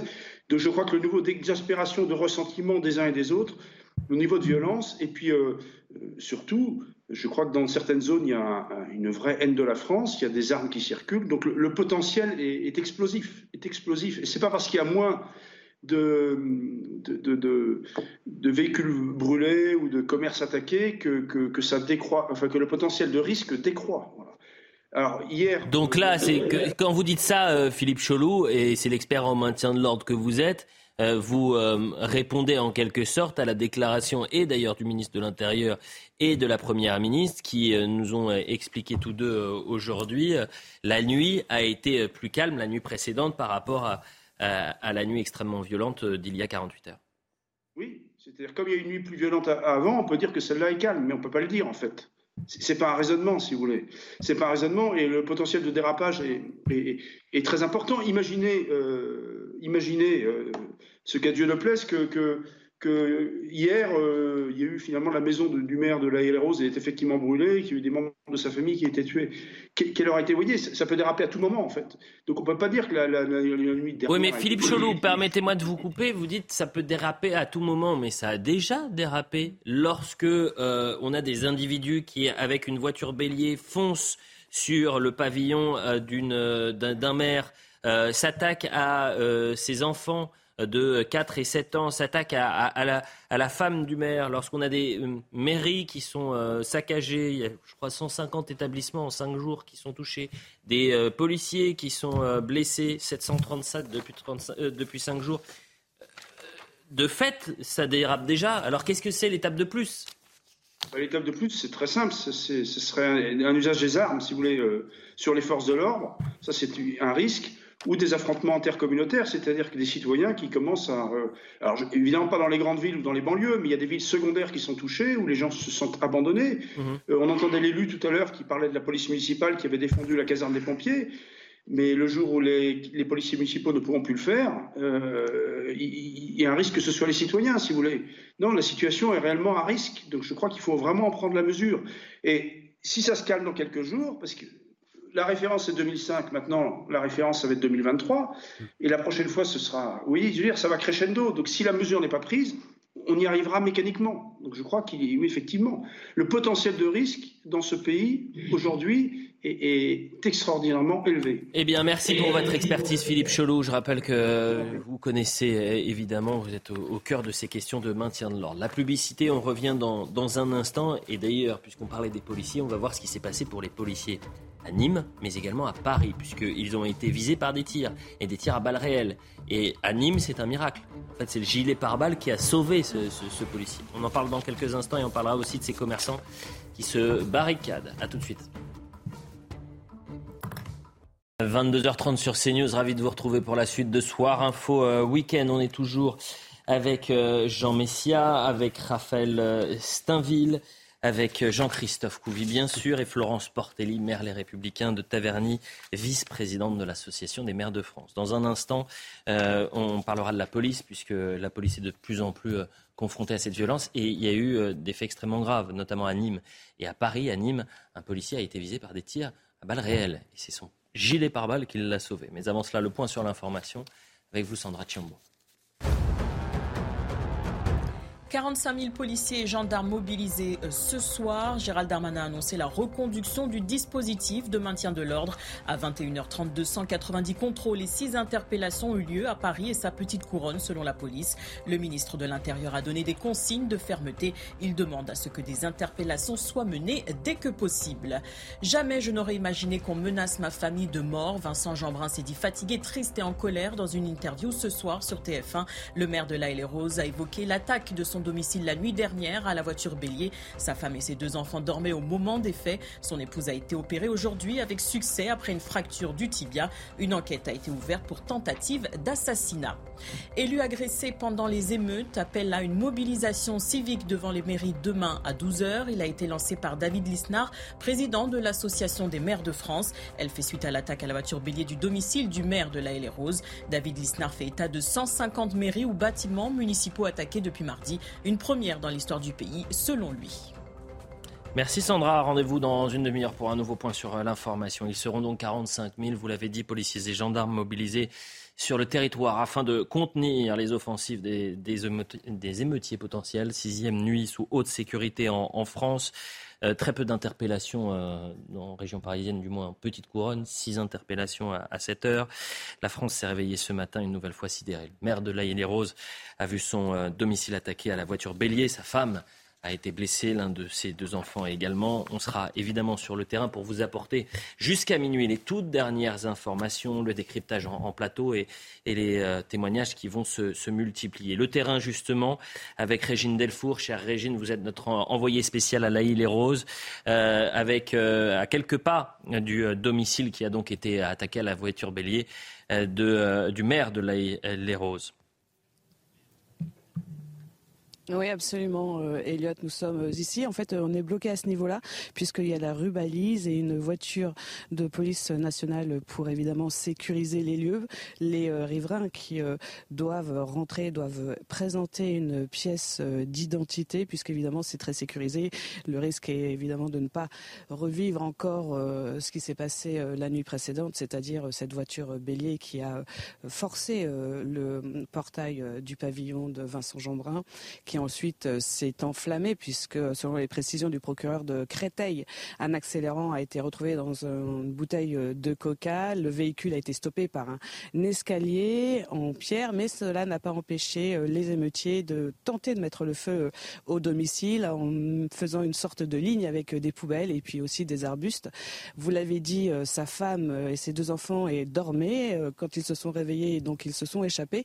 Les émeutiers ont donc aussi tiré à coups de mortier d'artifice. Sa femme qui a été victime, qui s'est blessée d'une fracture au tibia, elle a été opérée aujourd'hui et, et, elle va bien. Un de ses fils a été aussi également blessé à l'arcade sourcilière.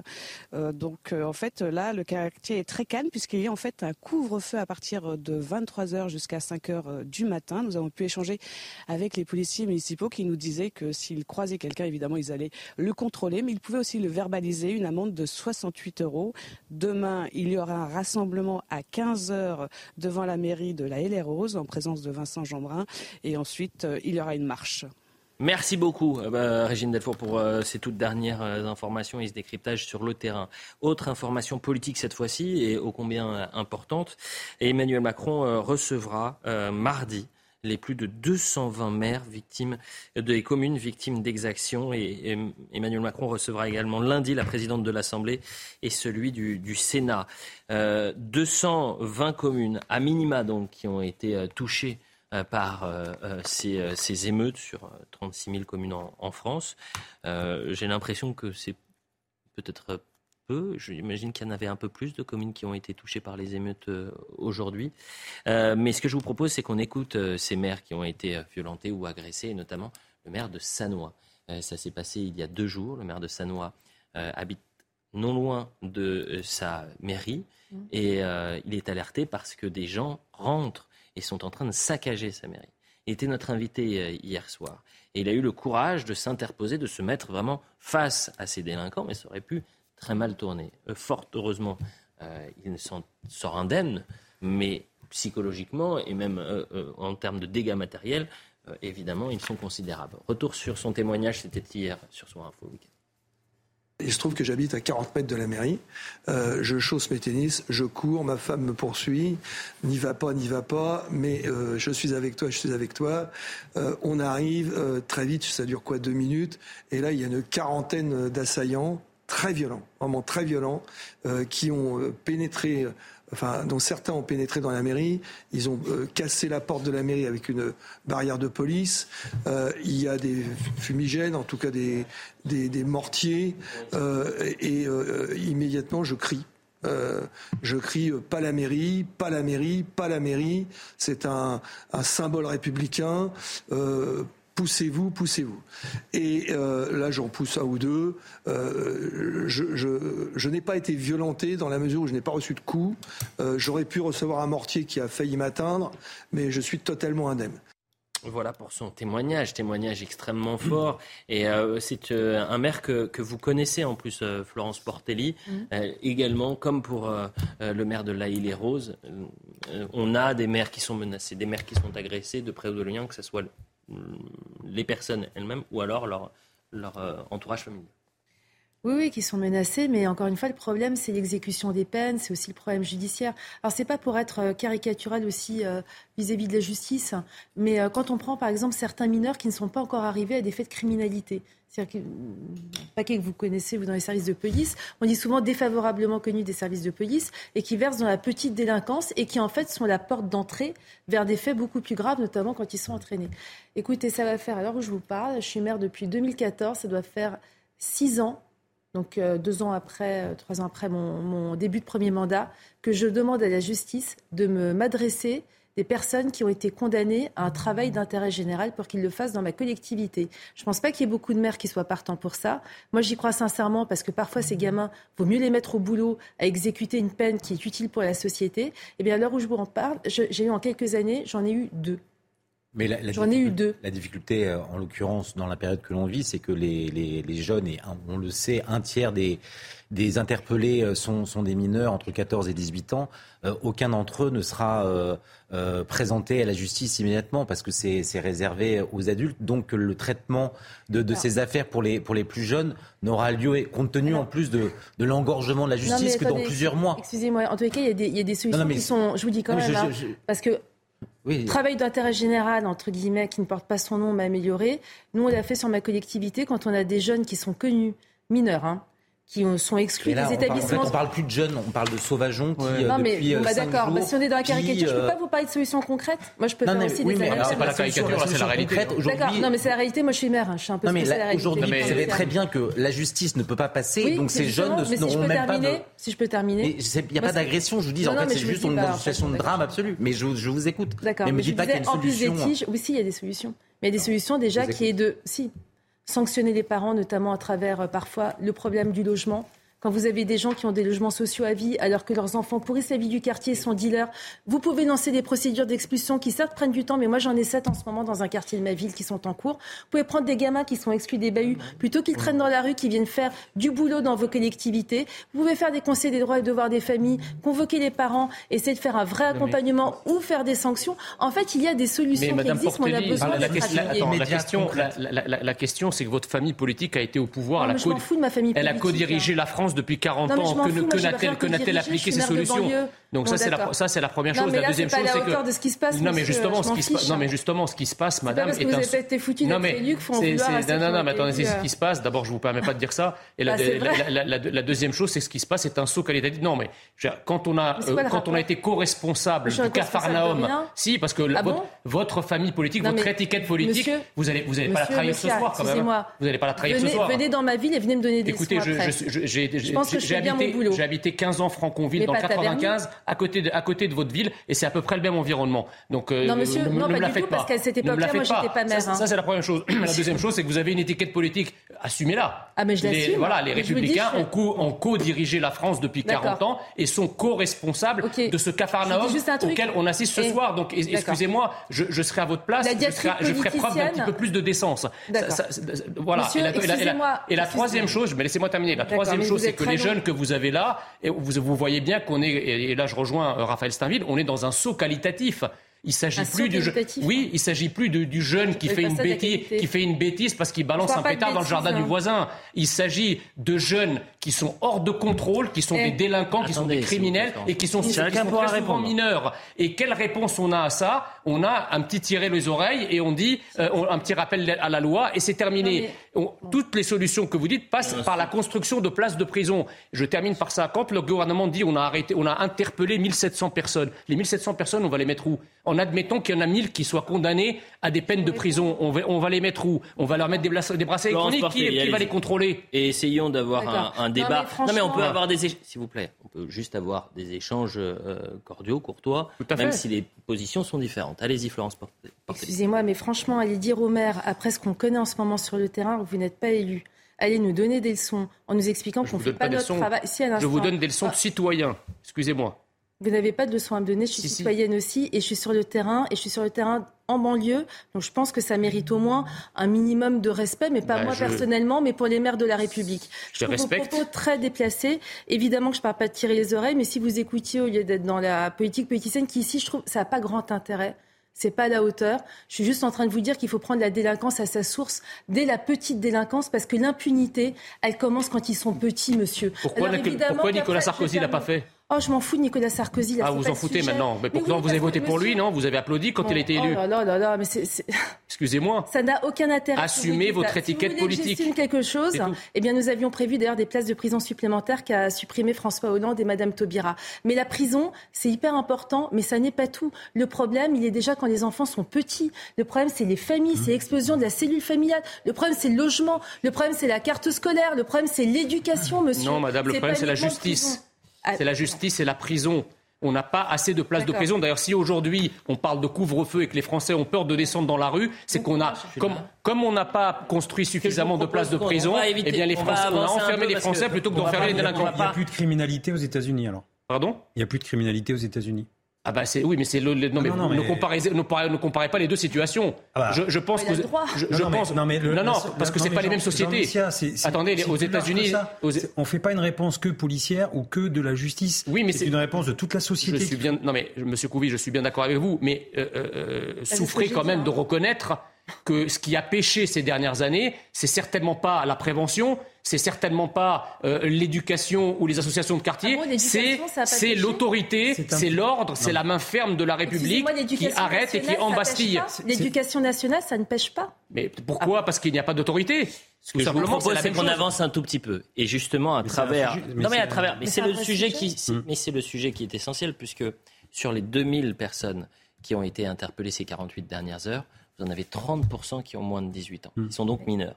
La question qu'on doit se poser pour ces euh, mineurs délinquants, et peut-être que parfois ils basculent dans la criminalité, parce que quand vous attaquez à cocktail Molotov des forces de l'ordre et que ah vous êtes mineur, vous n'êtes pas un délinquant. Pas de la délinquance. Euh, c'est de la criminalité. Donc, euh, est-ce que, qu'est-ce qu'on doit faire pour ces mineurs délinquants? Est-ce qu'il faut lever l'excuse de minorité? Les mineurs et les casseurs? Grande question, et on regarde ce sujet, on en parle juste après. Être mineur ne devrait pas excuser les protagonistes de violences urbaines. C'est ce que pense une majorité des Français. Ils sont 69% à se dire favorables à la suspension de l'excuse de minorité pour les mineurs participant à des émeutes. Assurée par l'article 122-8 du Code pénal, l'excuse de minorité stipule que si les mineurs capables de discernement sont pénalement responsables de leurs actes, leur jeune âge doit également être pris en compte et atténue leur responsabilité. Les Français veulent responsabiliser les mineurs. Le gouvernement, lui, veut responsabiliser les parents. Tous ceux qui sont en charge d'assurer euh, l'autorité parentale et qui ne le font pas, ils doivent être rappelés à l'ordre de deux façons. D'abord, moralement, pour redire que quand on est parent, certes, on a des droits, mais on a également des devoirs, et s'il le faut, légalement. Et bravo de le mettre en œuvre à, quelques heures, au fond, de la réception de cette euh, circulaire. Ça me paraît essentiel de rappeler que les parents qui ne s'intéressent pas à leurs gamins, qui les laissent euh, traîner la nuit en sachant où ils vont aller quand ils ont 13, 14 euh, ans, ils encourent deux ans de prison ferme et 30 000 euros d'amende. En France, l'excuse de minorité peut être levée entre 16 et 18 ans, un cas exceptionnel qui pourrait bien évoluer. Sébastien Chenu, porte-parole du Rassemblement national, a annoncé vouloir déposer une proposition de loi sur cette thématique. Et là, Jean-Christophe Couvi, on a besoin de vous parce que sur le terrain, sur cette semaine, vous avez peut-être, et vos collègues ont été euh, sûrement surpris par rapport à 2005, par l'extrême jeunesse et l'extrême violence de ces délinquants criminels. Oui, bah oui, mais enfin, nous on le voit encore une fois depuis depuis des années, on voit cette tendance euh, à ce que la violence elle gagne les jeunes, les plus petits. Et là, en off, on discutait entre nous parce qu'effectivement, euh, c'est passionnant. Euh, parce, que, parce que là, là, une fois qu'on aura fini euh, cette séquence qui est ultra violente, et encore une fois, j'ai dit la, République a vacillé. Mais là, il va falloir vraiment se remettre au boulot derrière. Mmh. Et, et, c'est-à-dire que tout le, c'est pas que la police ou que la justice. Bien sûr, il faut donner des moyens à la police, des moyens à la justice, mais il faut repenser tout le système. Il faut repenser toute la chaîne judiciaire. Il faut repenser la sécurité. Et, et il va falloir aussi, encore une fois, que que les gamins, on les, on les connaît dans les écoles, les gamins, dès le CP déjà, les gamins, on les, on les flèche, on sait qu'il va y avoir des soucis. Et donc, si on n'a pas tout de suite, effectivement, je vous rejoins, une, une, une action où les gamins, on les prend et il faut les sortir de leur environnement, il faut les recadrer de suite, il faut qu'il y ait une sanction qui tombe. Là, je suis d'accord aussi. Il faut qu'on trouve une sanction qui tombe. Et après, les Pays-Bas sont arrivés quand même euh, aussi à, diviser par deux le nombre de, condamnations. Non pas qu'ils sont plus euh, légers euh, dans la condamnation, c'est juste qu'en appliquant les courtes peines, les courtes peines sont réalisées, même trois jours, quatre jours, c'est pas grave pour les primo délinquants. mais je suis d'accord avec ça. Eh bien, ils y arrivent. C'est ce que je mais je, non, mais je, suis d'accord avec ça. Mais sauf que, en fait, le problème, le problème, c'est qu'il faut, il faut recadrer le débat. Il y a effectivement une partie des jeunes qui peut être récupérée. c'est celle dont vous parlez. Et là, je suis d'accord avec vous. Les éléments que vous avez, les solutions que vous avez sorties, moi, je suis, j'ai aucun problème avec ça. Mais il y a un môle composé effectivement d'une jeunesse qui est totalement partie en vrille, qui est incontrôlable, qui n'est plus dans ce premier môle qu'on peut encore rattraper. Or, le problème, c'est que ce deuxième môle, constitué de jeunes qui sont irrécupérables, sert souvent d'exemple et d'effet d'entraînement pour les jeunes dont vous parlez. Donc si vous ne cassez pas cet effet d'entraînement en punissant et en sanctionnant sévèrement ces jeunes qui montrent, qui montrent les trajectoires délinquantes et criminelles, ben vous n'arriverez pas à traiter Autre les jeunes qui, en, qui, les prennent pour exemple. Et c'est ce qu'on devait faire juste avant, mais euh, c'est vrai que le débat, et c'est l'un des le, cœur de, de, de, ce sujet, c'est vrai qu'il y a en partie la minorité et cette délinquance juvénile. Mais parlons à, à, présent de l'ultraviolence et, et justement ces délinquants qui n'ont plus aucune limite, puisque des policiers ces derniers jours ont été euh, visés par des tirs. Ça s'est passé à Paris et à Nîmes. À Nîmes, c'est un miracle. Mm. C'est-à-dire qu'aujourd'hui, on aurait dû, on aurait pu, s'il n'avait pas de gilet pare-balles, euh, traiter, euh, commenter la mort d'un de vos frères d'armes, Jean-Christophe Couvi. Et je le dis avec énormément de je me perds mes mots, mais c'est très dur de se dire que, oui, il y a de l'émotion et, de gravité. Non, parce que je sais qu'en plus vous êtes très, vous êtes très proche des, policiers. Bah, comme euh, tout Français, on a une proximité avec eux. Bien sûr. Et, euh, on sait le travail formidable que vous faites sur le terrain. Ça, nous a rappelé Éric Masson euh, en 2021 à Avignon.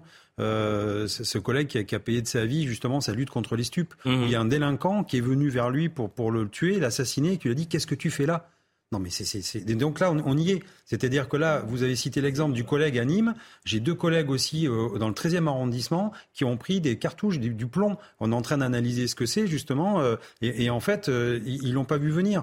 Et donc, on, à chaque fois, on, monte toujours un, un, cran supplémentaire. Mais, mais, mais et, je, tire mon chapeau à mes collègues parce que pour l'instant, personne n'a riposté. Et c'est ce professionnalisme qui fait que, justement, ça, ça ne ça devient pas, je veux dire, une, une guerre civile et c'est pour ça que, encore une fois, les policiers sont des gens responsables, euh, sont des gens professionnels, et on maîtrise nos nerfs, et on le voit. Et c'est ça d'ailleurs qui fait que peut-être, et je l'espère très, dans, très peu de temps, la paix va revenir, on va pouvoir travailler en profondeur et surtout ne pas envenimer les choses. Pour le cas nîmois, la procureure de la République de Nîmes, euh, Cécile Jansac, a, a, ouvert une enquête pour tentative d'assassinat. Vous vouliez réagir, Florence Portelli non, mais déjà aussi, je voulais parler des deux malheureux policiers hors service aussi qui se sont à Marseille, euh, voilà, euh, qui ont failli mourir à Marseille, parce qu'en plus, il y a tout ce que connaissent les policiers quand ils rentrent chez eux, avec parfois leur adresse, celle de leurs enfants qui sont divulguées et qui ne sont pas protégés. Mais moi, je voudrais surtout condamner une partie de la classe politique à l'extrême gauche de l'échiquier politique, qui régulièrement organise des manifestations contre la police avec des slogans extrêmement violents, extrêmement dangereux, qui incitent à la haine et à la violence contre nos forces de police, mhm. pas que contre nos forces de police d'ailleurs, mais en disant, d'ailleurs il n'y a pas très longtemps, bah, le, premier, le deuxième soir des émeutes, on avait une manifestation à Argenteuil organisée par la France Insoumise avec euh, la thématique Stop à la violence de la police, à son racisme mmh. et à ses crimes. Comment voulez-vous sincèrement euh, prétendre être un élu de la République et un parlementaire digne de ce nom quand vous avez des parlementaires qui incitent à aller manifester contre nos policiers avec ces slogans-là L'État devrait attaquer la France insoumise en justice. Je suis désolée, c'est de l'incitation à la haine et c'est puni par les textes de loi. 22h50 sur CNews, si vous nous rejoignez, je vais euh, vous faire écouter le, témoignage, un coup de gueule d'un de vos euh, confrères. Il s'appelle Bruno Bartosetti, il sera d'ailleurs en direct avec nous à 23h30. Euh, et vous êtes sur le pont depuis maintenant 5 jours, travaillez quasiment non-stop.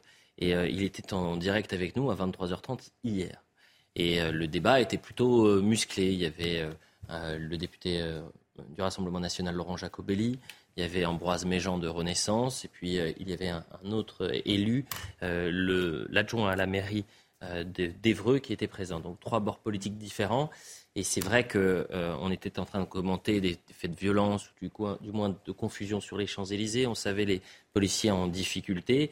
Et il y a eu un, débat qui s'est engagé, une sorte de petite poloche, comme dirait l'autre. C'est-à-dire que c'est vrai que parfois, quand on voit ces images qui sont d'une extrême gravité, on se demande pourquoi euh, on n'arrive pas à trouver un terrain d'entente, une union sacrée lorsqu'il y a des, événements aussi graves. Parce que les responsables en discutent. Bruno Bartosetti, hier, quasiment 24 euh, heures très précisément, et qui euh, pousse un coup de gueule. Écoutez. Ce qui est important de retenir, c'est que la police municipale est sous le contrôle d'un maire. Et là, je viens d'écouter quoi sur votre plateau? Finalement, des querelles politiques.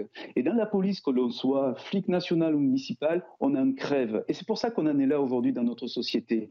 Hein, parce que tout le monde veut se donner la bonne parole et avoir le dernier mot. Et tout le monde a, peut-être raison dans l'idéologie. Mais nous, flics, on porte sur les épaules toute cette difficulté politique, tout ce qu'on est en train de vivre dans notre société. Et c'est pour cette raison que notre société est là aujourd'hui. On est en train d'en crever et on n'a toujours pas compris parce que ça fait 40 ans qu'on glisse sur ces thèmes-là. Et les politiques, quels qu'ils soient, je m'adresse à tous, même à l'exécutif qui a condamné un flic avant même qu'il soit jugé, et eh bien voilà où on en est 40 ans après. On glisse, on glisse et on va continuer à glisser. Et là, vous entendez ma colère parce que c'est la colère de mes collègues aujourd'hui qui est celle-ci sur le terrain. Les flics sur le terrain aujourd'hui travaillent avec, une, avec leurs familles qui ont peur. Et les flics sur le terrain sont en train de crever de cette querelle politique qui n'apporte rien. Alors je m'adresse, si vous le permettez, avec beaucoup d'humilité. Alors je ne vois pas l'image sur le plateau, avec beaucoup de respect. Je sais que c'est très dur d'être député. Enfin, j'imagine que c'est très dur d'être député, député porte-parole de partis politiques, mais de grâce, faites tous un peu d'humilité, mettez-vous bien d'accord, on a besoin de vous, et là, en ce moment, on n'a rien à foutre de vos querelles sur le plateau concernant la politique de droite et de gauche. Voilà où on en est aujourd'hui. Flic sur le terrain aujourd'hui, c'est supporter tout ce qu'on entend actuellement régulièrement sur vos plateaux. Avec tout le respect que je vous dois, bien sûr, et je remercie bien sûr CNews de nous permettre de nous exprimer, parce que nous, syndicalistes, nous sommes neutres sur ce, sur ce terrain politique et nous en supportons les conséquences bah, Écoutez, Bruno Bartosetti, euh, il n'est pas très grand. Mais quand il sort la boîte à gifles, bah, ça fait du bien aussi parce qu'il en donne, il distribue à tout le monde. Et franchement, c'est le ras-le-bol, mais vraiment des collègues. Là, aujourd'hui, les collègues, ils font le taf, ils font le boulot. Parce qu'ils savent très bien qu'il y a les, gens qui attendent ça, il y a des citoyens qui demandent à vivre sereinement. Mais franchement, ils ont une sacrée amertume par rapport à ce qui s'est passé la semaine dernière. Et je peux vous dire qu'après, je crois qu'il y aura des explications les yeux dans les yeux avec nos hommes politiques, chaque chose dans son temps mais il y a des choses qui passent pas. Et encore une fois, il y a le fond et la forme. Sur le fond, on revient au jugement. Il y a une enquête en cours. On ne s'exprime pas. C'est pas normal que les politiciens euh, nous, effectivement nous lynchent avant même que la justice se prononce. Mais qui vous a lynché, Jean-Christophe bah, On l'a vu, tout le, monde, tout le monde est allé de ses draps, y compris le, le, premier, le, premier le plus haut. Franchement, euh, inexcusable, et, et je ne vais pas reprendre ces, ces, termes, mais, mais franchement, c'était très mal perçu dans nos rangs. Et cette confiance-là, même si derrière on fait des courriers, et qu'on rappelle euh, aux collègues en disant bravo, vous êtes formidables grâce à vous, etc., ben, je peux vous dire qu'ils l'ont là. Et, ça, c'est des choses qu'on ira, on ira porter, on le dira, parce qu'il y a donc le, le, la forme. Et vous le direz à qui, Jean-Christophe Couvi? Comment? Vous le direz à qui? Ah ben ça je vous, je, je vous le dis, on va le monter. mais Jean-Christophe Couvi, pardonnez-moi si je vous dis ça et vous avez bien compris que euh, j'essaie de, de, comprendre, c'est que par exemple lorsque vous avez eu 1380 policiers blessés lors de la réforme des retraites, mm. vous avez euh, publié une lettre au pour rencontrer le président de la République. Vous avez été reçu à l'Élysée par son conseiller. Mmh. Vous n'avez même pas eu une heure de discussion avec lui. Donc vous allez le dire à qui? Ah ben on espère, on espère rencontrer euh, déjà le ministre, euh, je pense ah, va nous recevoir, et après peut-être plus haut, je ne sais pas. Mais, mais, mais il va falloir vraiment qu'on discute de tout ce qui s'est passé, mmh. parce que franchement, là, je vous dis, le, moral des troupes, c'est vraiment, euh, c'est très très mal passé. Et pour regagner la confiance de policiers, ben, je peux vous dire que c'est pas facile non plus. Donc encore une fois, il y a des séquences pour l'instant, on parle, on reste concentré là-dessus, mais c'est vrai qu'il y a une vraie colère et que nous, on essaie d'expliquer à nos collègues aussi en disant attention les gars, il faut qu'on reste effectivement digne et qu'on travaille. Mais effectivement, cette colère-là, euh, tous les politiques, il va falloir s'adresser à tous les politiques, tous les partis. J'ai bien compris. 22h55 sur euh, CNews, on poursuit notre édition euh, spéciale avec une France sous haute surveillance, sous haute protection. 45 000 policiers et gendarmes qui sont toujours sur le terrain pour éviter une sixième nuit euh, d'émeute. CNews d'ailleurs poursuit euh, son édition euh, spéciale puisque jusqu'à 2 heures du matin, nous serons en, direct. L'information du jour, l'actualité malheureusement lourde du jour, c'est à l'Aïle Roses que ça se passe dans le Val-de-Marne puisqu'il était 1h30 ce matin lorsque le maire de, de l'Aïle Roses, Vincent Jeanbrun, qui était dans sa mairie, qui sécurisait sa mairie, elle-même barricadé, on sera avec nos équipes sur place dans un instant, euh, apprend que son domicile est euh, attaqué par une voiture bélier. À l'intérieur de son domicile, il y a sa femme, il y a ses deux enfants de 4 et, 7 ans. ils arrivent à, s'échapper, sa femme se blesse, elle est, sa jambe fracture au tibia. L'enquête a été ouverte pour tentative et la Effectivement, l'enfant euh, s'est blessé à l'arcade. À l'arcade. Une enquête est ouverte pour tentative d'assassinat. Écoutez la colère des habitants, la sidération euh, des, habitants de la Île Rose, et puis on verra les réactions politiques également. Je trouve ça, je suis choqué. Je trouve ça tout à fait euh, inqualifiable. Moi, en tant que citoyen, je ne, je vous le dis très franchement, je, ne vote pas pour le maire, mais je suis scandalisé. C'est très grave. Je ne pense pas que ce soit la solution pour euh, tout ça en fait. Il y a d'autres façons de faire, c'est pas en attaquant leur banlieue à eux-mêmes que ça va changer les choses en fait. Donc je trouve ça un peu, enfin ça me dégoûte un peu là. Voilà pour quelques réactions euh, des habitants de l'Aïle et Rose et, à présent, évidemment, nombreuses réactions politiques avec une, une concorde cette fois-ci, condamnation unanime de toute la classe politique.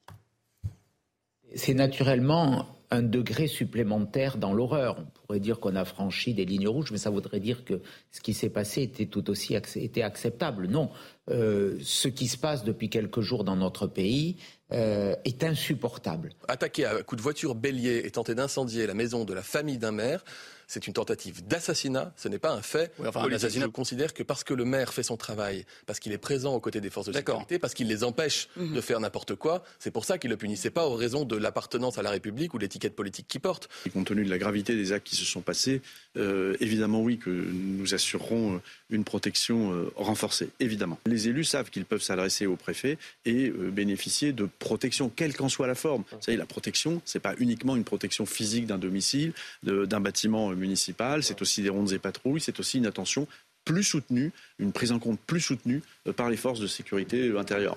À 23h, on entendra une nouvelle fois Vincent Jeanbrun qui s'est exprimé pour la première fois aux 20h ce, dimanche. Mais je me tourne euh, vers vous, Florence Portelli, vice-présidente de l'Association des maires de France. Vous êtes une proche de, Vincent Jeanbrun. Vincent Jeanbrun est un, ami. quel message vous souhaiteriez adresser aux Français qui sont absolument sidérés, choqués par ce qui s'est passé? Bien que les maires euh, resteront à leur côté, quoi qu'il arrive, mais qu'en même temps, euh, c'est un travail collectif qu'il faut faire. Moi, je pense qu'il faut un, front républicain. On en a fait par, euh, le passé. Bah là, il est urgent d'en faire un, de montrer que le collectif, c'est pas simplement faire parfois des curieuses manifestations anti-police, euh, contre ce qui est finalement l'ordre normal de la société, mais c'est de montrer qu'il y a une majorité silencieuse qui aujourd'hui ne sera plus silencieuse. Il ne faut pas que ce soit les maires d'un côté, les policiers de l'autre, l'État de l'autre. Il faut que tout le monde s'y mette. Mhm. Et je pense que le meilleur moyen de, de laver finalement un petit peu ce qui s'est passé, ce choc terrible, eh bien, c'est de s'y mettre tous et d'arrêter d'être, euh, de finalement, de détourner le regard quand il se passe quelque chose euh, en bas de chez soi. Eh bien, écoutez, merci beaucoup. Il va être bientôt 23 heures. Un nouveau euh, plateau, une nouvelle vague d'invités va euh, arriver. Jean Messia, un, grand merci. On n'a même pas entendu l'attaque de Jean-Luc Mélenchon sur, euh, chez nos confrères. Ça en est pris à vous. Oui. Bon, grave. C'est parti. Ça fait partie du jeu. Vous pourriez débattre avec Jean-Luc Mélenchon ah, J'adorerais. Ah oui? Oui. Mais lancer un appel, regardez la caméra. Mais j'adorerais encore plus débattre avec Emmanuel Macron. Ah, vous préférez à choisir Non, les deux me vont très bien. Eh bien, écoutez, merci euh, Jean Messian. On écoutera ça un peu plus tard, quasiment 23 euh, heures. Faisons un point sur euh, l'information et juste après, nous entendrons une nouvelle fois Vincent Jeanbrun et puis on parlera de cette réunion de crise qui a eu lieu cette nuit ce soir à, à l'Elysée avec cette promesse. Emmanuel Macron qui va rencontrer les 220 maires des communes qui ont été touchées par par les émeutes. Je vous vois lever les, yeux au ciel, Florence Portelli. Euh, pourquoi? Parce que c'est non, mais ça arrive trop tard? Non, mais c'est pas ça, ça n'a rien à voir. Mais par exemple, il n'y a pas très longtemps qu'on a, on a découvert euh, l'augmentation de notre point d'indice. Il avait oublié de convoquer l'Association des maires de France. Enfin, je veux dire, Emmanuel Macron euh, se rappelle de temps en temps à quoi ressemble un maire, mais ce serait bien que ce soit tous les jours de l'année. Ça, j'ai passé. Ça serait 23 heures. Ça serait bien qu'ils reçoivent des policiers aussi. Le 23 heures, le point sur l'information et ensuite on reprend le débat. Emmanuel Macron recevra demain le président du Sénat Gérard Larcher, la présidente de l'Assemblée nationale Yael Braun-Pivet. Elisabeth Borne de son côté s'entretiendra avec les présidents de groupes parlementaires. Ce mardi, le chef de l'État recevra ensuite 220 maires des communes victimes d'exactions. Il a présidé en début de soirée une réunion à l'Elysée avec au centre des discussions les émeutes en France. Élu agressé pendant les émeutes appelle à une mobilisation civique devant les mairies demain à 12h. Il a été lancé par David Lisnard, président de l'Association des maires de France. Elle fait suite à l'attaque à la voiture bélier du domicile du maire de La et rose David Lisnard fait état de 150 mairies ou bâtiments municipaux attaqués depuis mardi, une première dans l'histoire du pays selon lui. Deux véhicules blindés dans les rues de Marseille ce dimanche. Après les violences ces derniers jours, le ministre de l'Intérieur a renforcé significativement les moyens déployés, à savoir un renfort massif de CRS, l'engagement des blindés et de deux hélicoptères de la gendarmerie, et ce, en plus des effectifs de police et du RAID déjà mobilisés. Merci beaucoup Sandra Chiombo pour le point sur l'information. Il est 23h. Si vous nous rejoignez, on accueille sur le plateau Shannon Seban. Merci d'être avec nous. Vous êtes présidente Renaissance de Seine-Saint-Denis. Julien Audoul est avec nous également, député du Rassemblement national de Lyon. Bonsoir, monsieur le député. Raphaël Steinville, Noémie Schulz.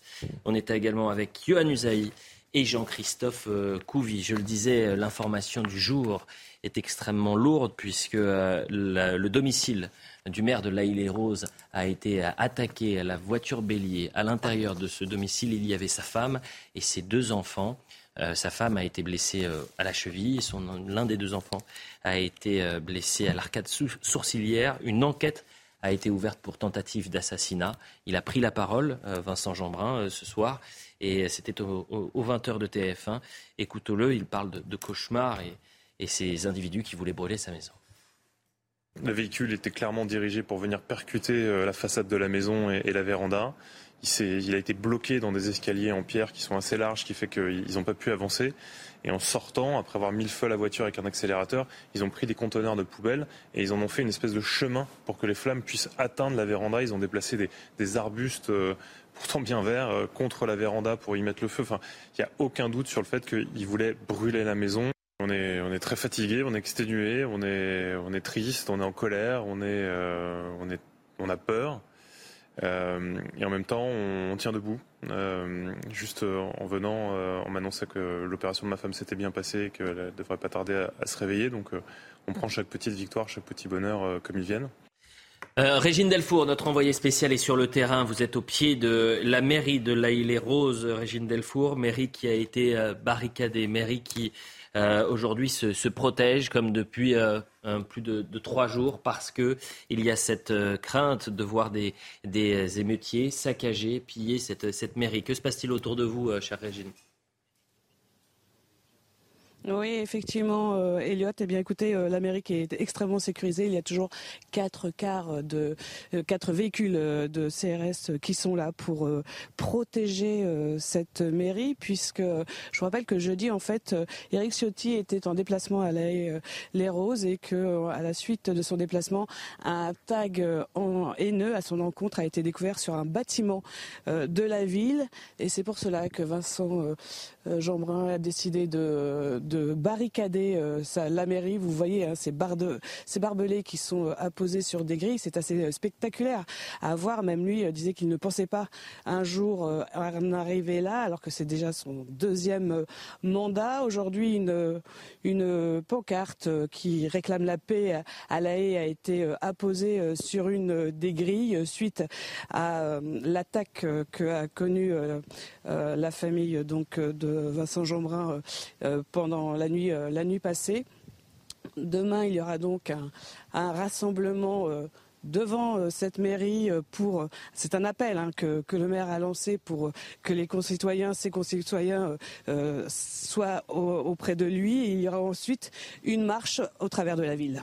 Merci beaucoup, merci à Charles Pousseau qui, qui, vous accompagne, Régine Delfour. Ce que je vous propose, et ensuite on commencera le débat, hier, Vincent Jeanbrun était notre invité. Il est 21h30 lorsque je l'interroge, même pas moins, je crois, 21h15, euh, lorsque je l'interroge, parce que cette image de sa mairie barricadée nous a tous interpellés. Et euh, je lui pose donc plusieurs questions, ça dure assez longtemps, et puis à la fin de, l'entretien, je lui dis bah, j'espère qu'on va se retrouver demain et qu'on va pouvoir faire le point sur euh, la situation dans votre ville. Écoutez bien ce qu'il va dire, parce qu'en fait c'est un homme qui a pressenti, alors peut-être pas que son domicile allait être attaqué, mais qui sentait qu'il y avait au-dessus de sa tête euh, un danger.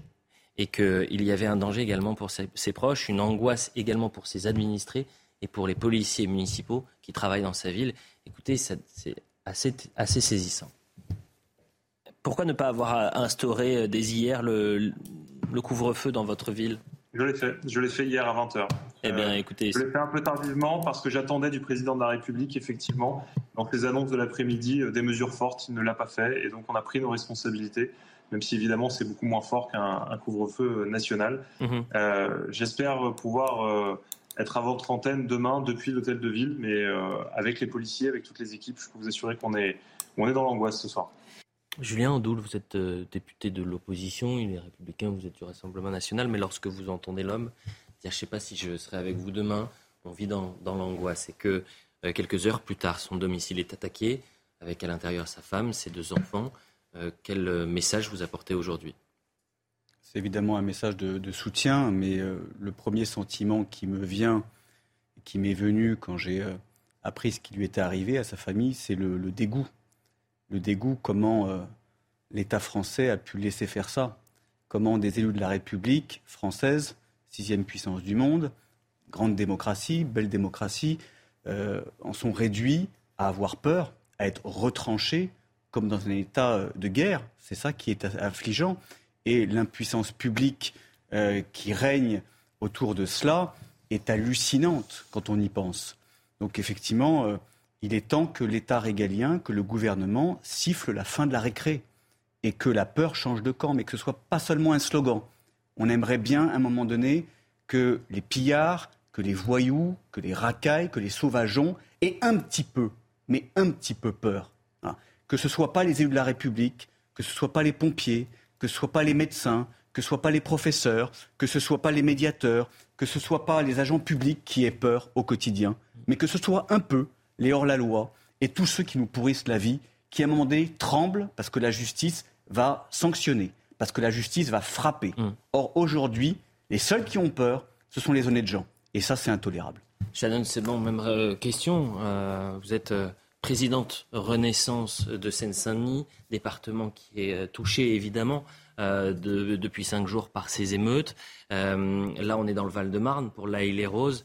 Euh, au-delà de, cette attaque, moi, ce qui m'avait marqué et ce qui nous avait tous marqué, c'est que on est une mairie en France, en région parisienne, qui se barricade avec des fils barbelés pour se protéger.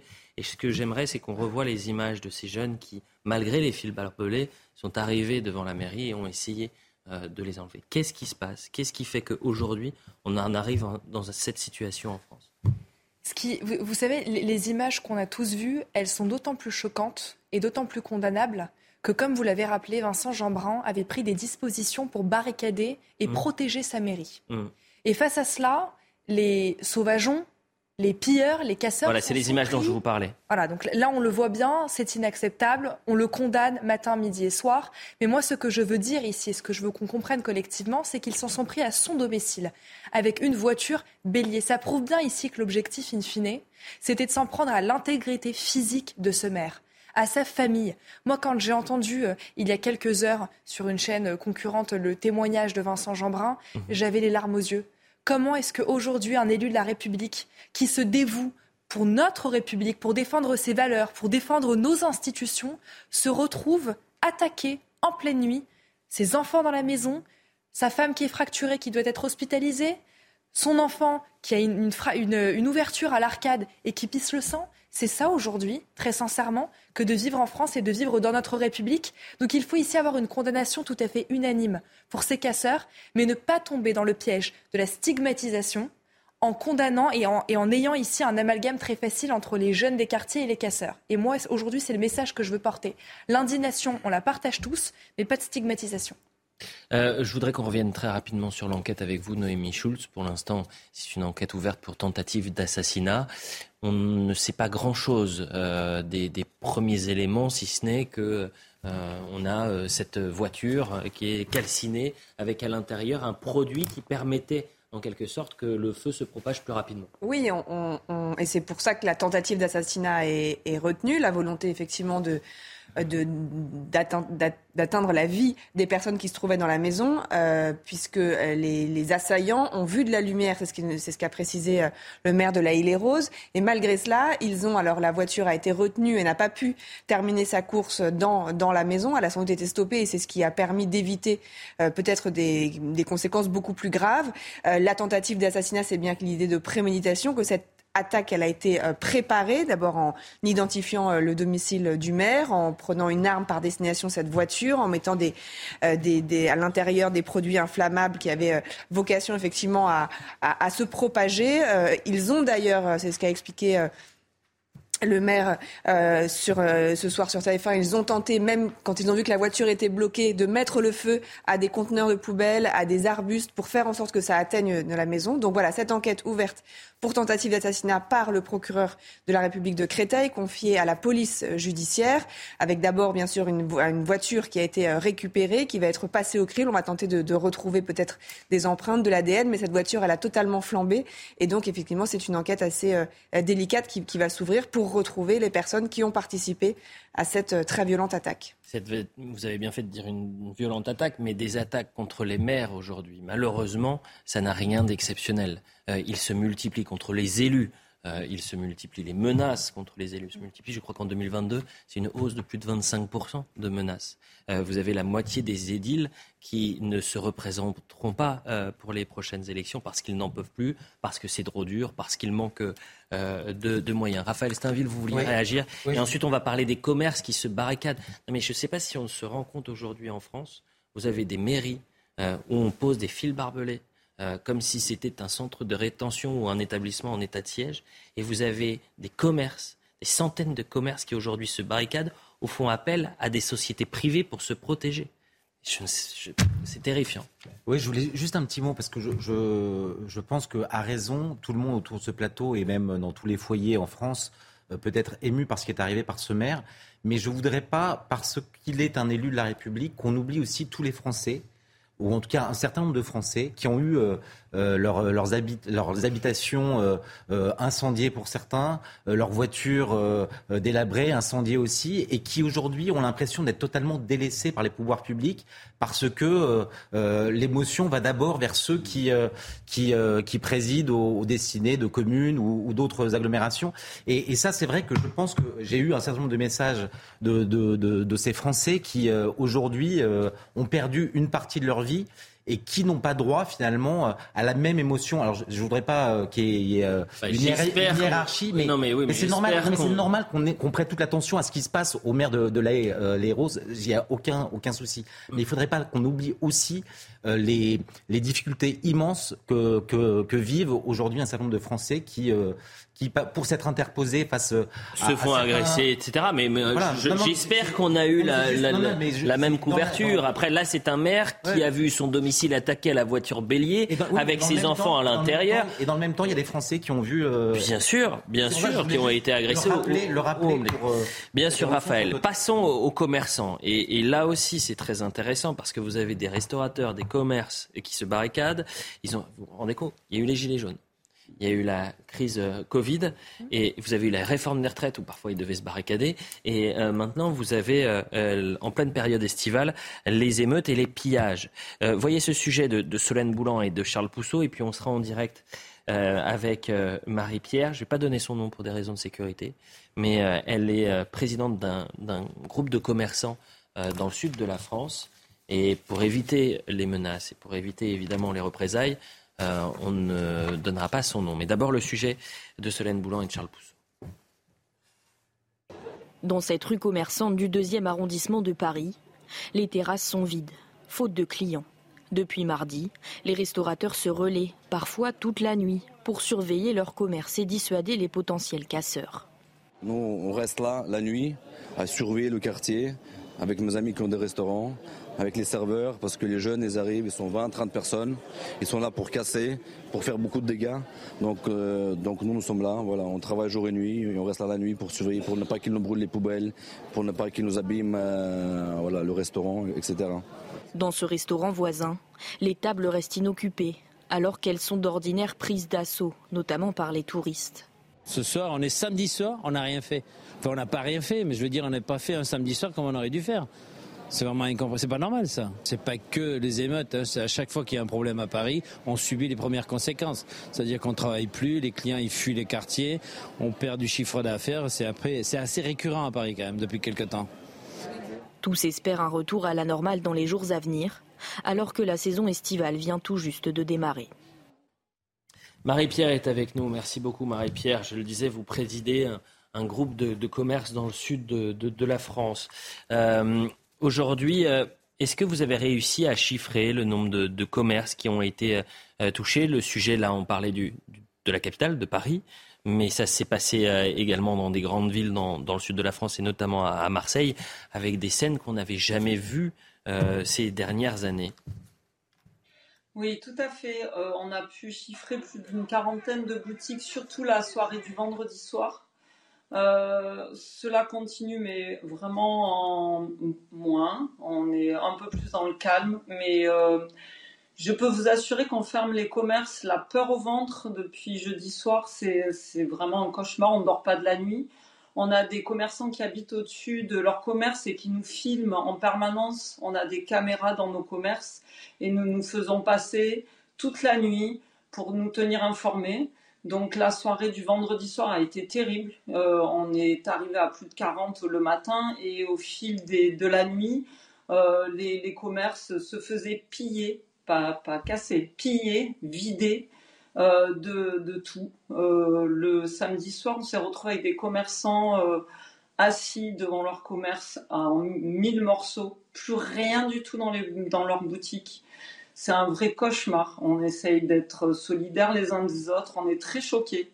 Euh, on n'a jamais connu ça. On a connu des vitrines cassées, mais là, c'est du pillage toutes des nuits entières. On essaye, on, remercie énormément les, pompiers, la police et toutes les collectivités qui se mettent à notre service. Aujourd'hui, le centre-ville est transformé euh, en barricade.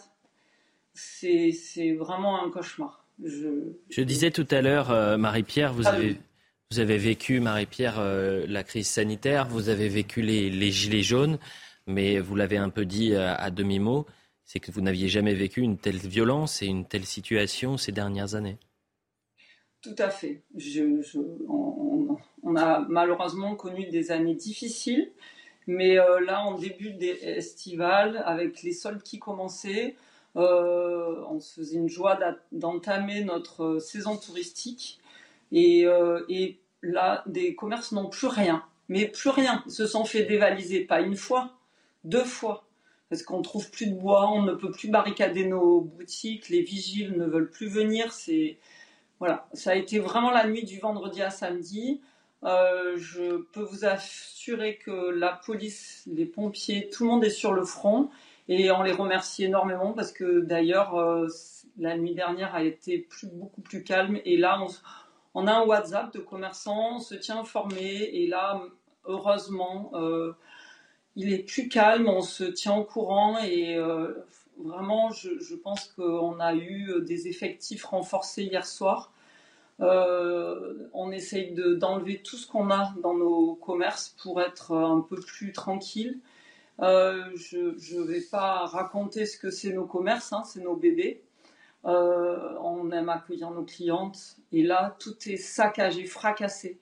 Des, commerces n'ont plus rien, leur saison est fichue, complètement anéantie. Et les gens sont anéantis de voir ça.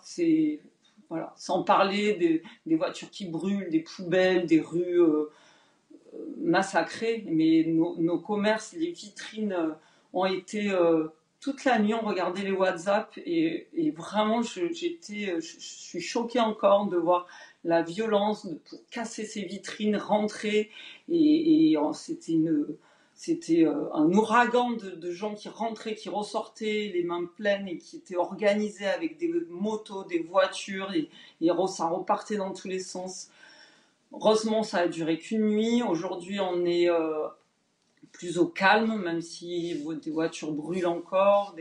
mais vraiment, on, se sent euh, vraiment soutenu. Je, remercie, mais quel, courage les policiers et les pompiers. Et, vraiment, je, les admire parce que nous, on n'a rien d'autre qu'impuissant à rester à regarder ça euh, devant nos, nos WhatsApp, mais eux, ils vont là, ils sont là, ils essaient de défendre au mieux nos commerces et et C'est vraiment dur. Et votre message a été euh, entendu, Marie-Pierre. C'est toujours difficile après un tel témoignage euh, de, vous remercier, mais vous avez également du courage parce que vous témoignez et vous témoignez d'une réalité et de quelque chose que vous avez vécu sur le terrain. Et, il faut retenir aussi ce que vous avez dit sur euh, ces commerces qui sont comme vos.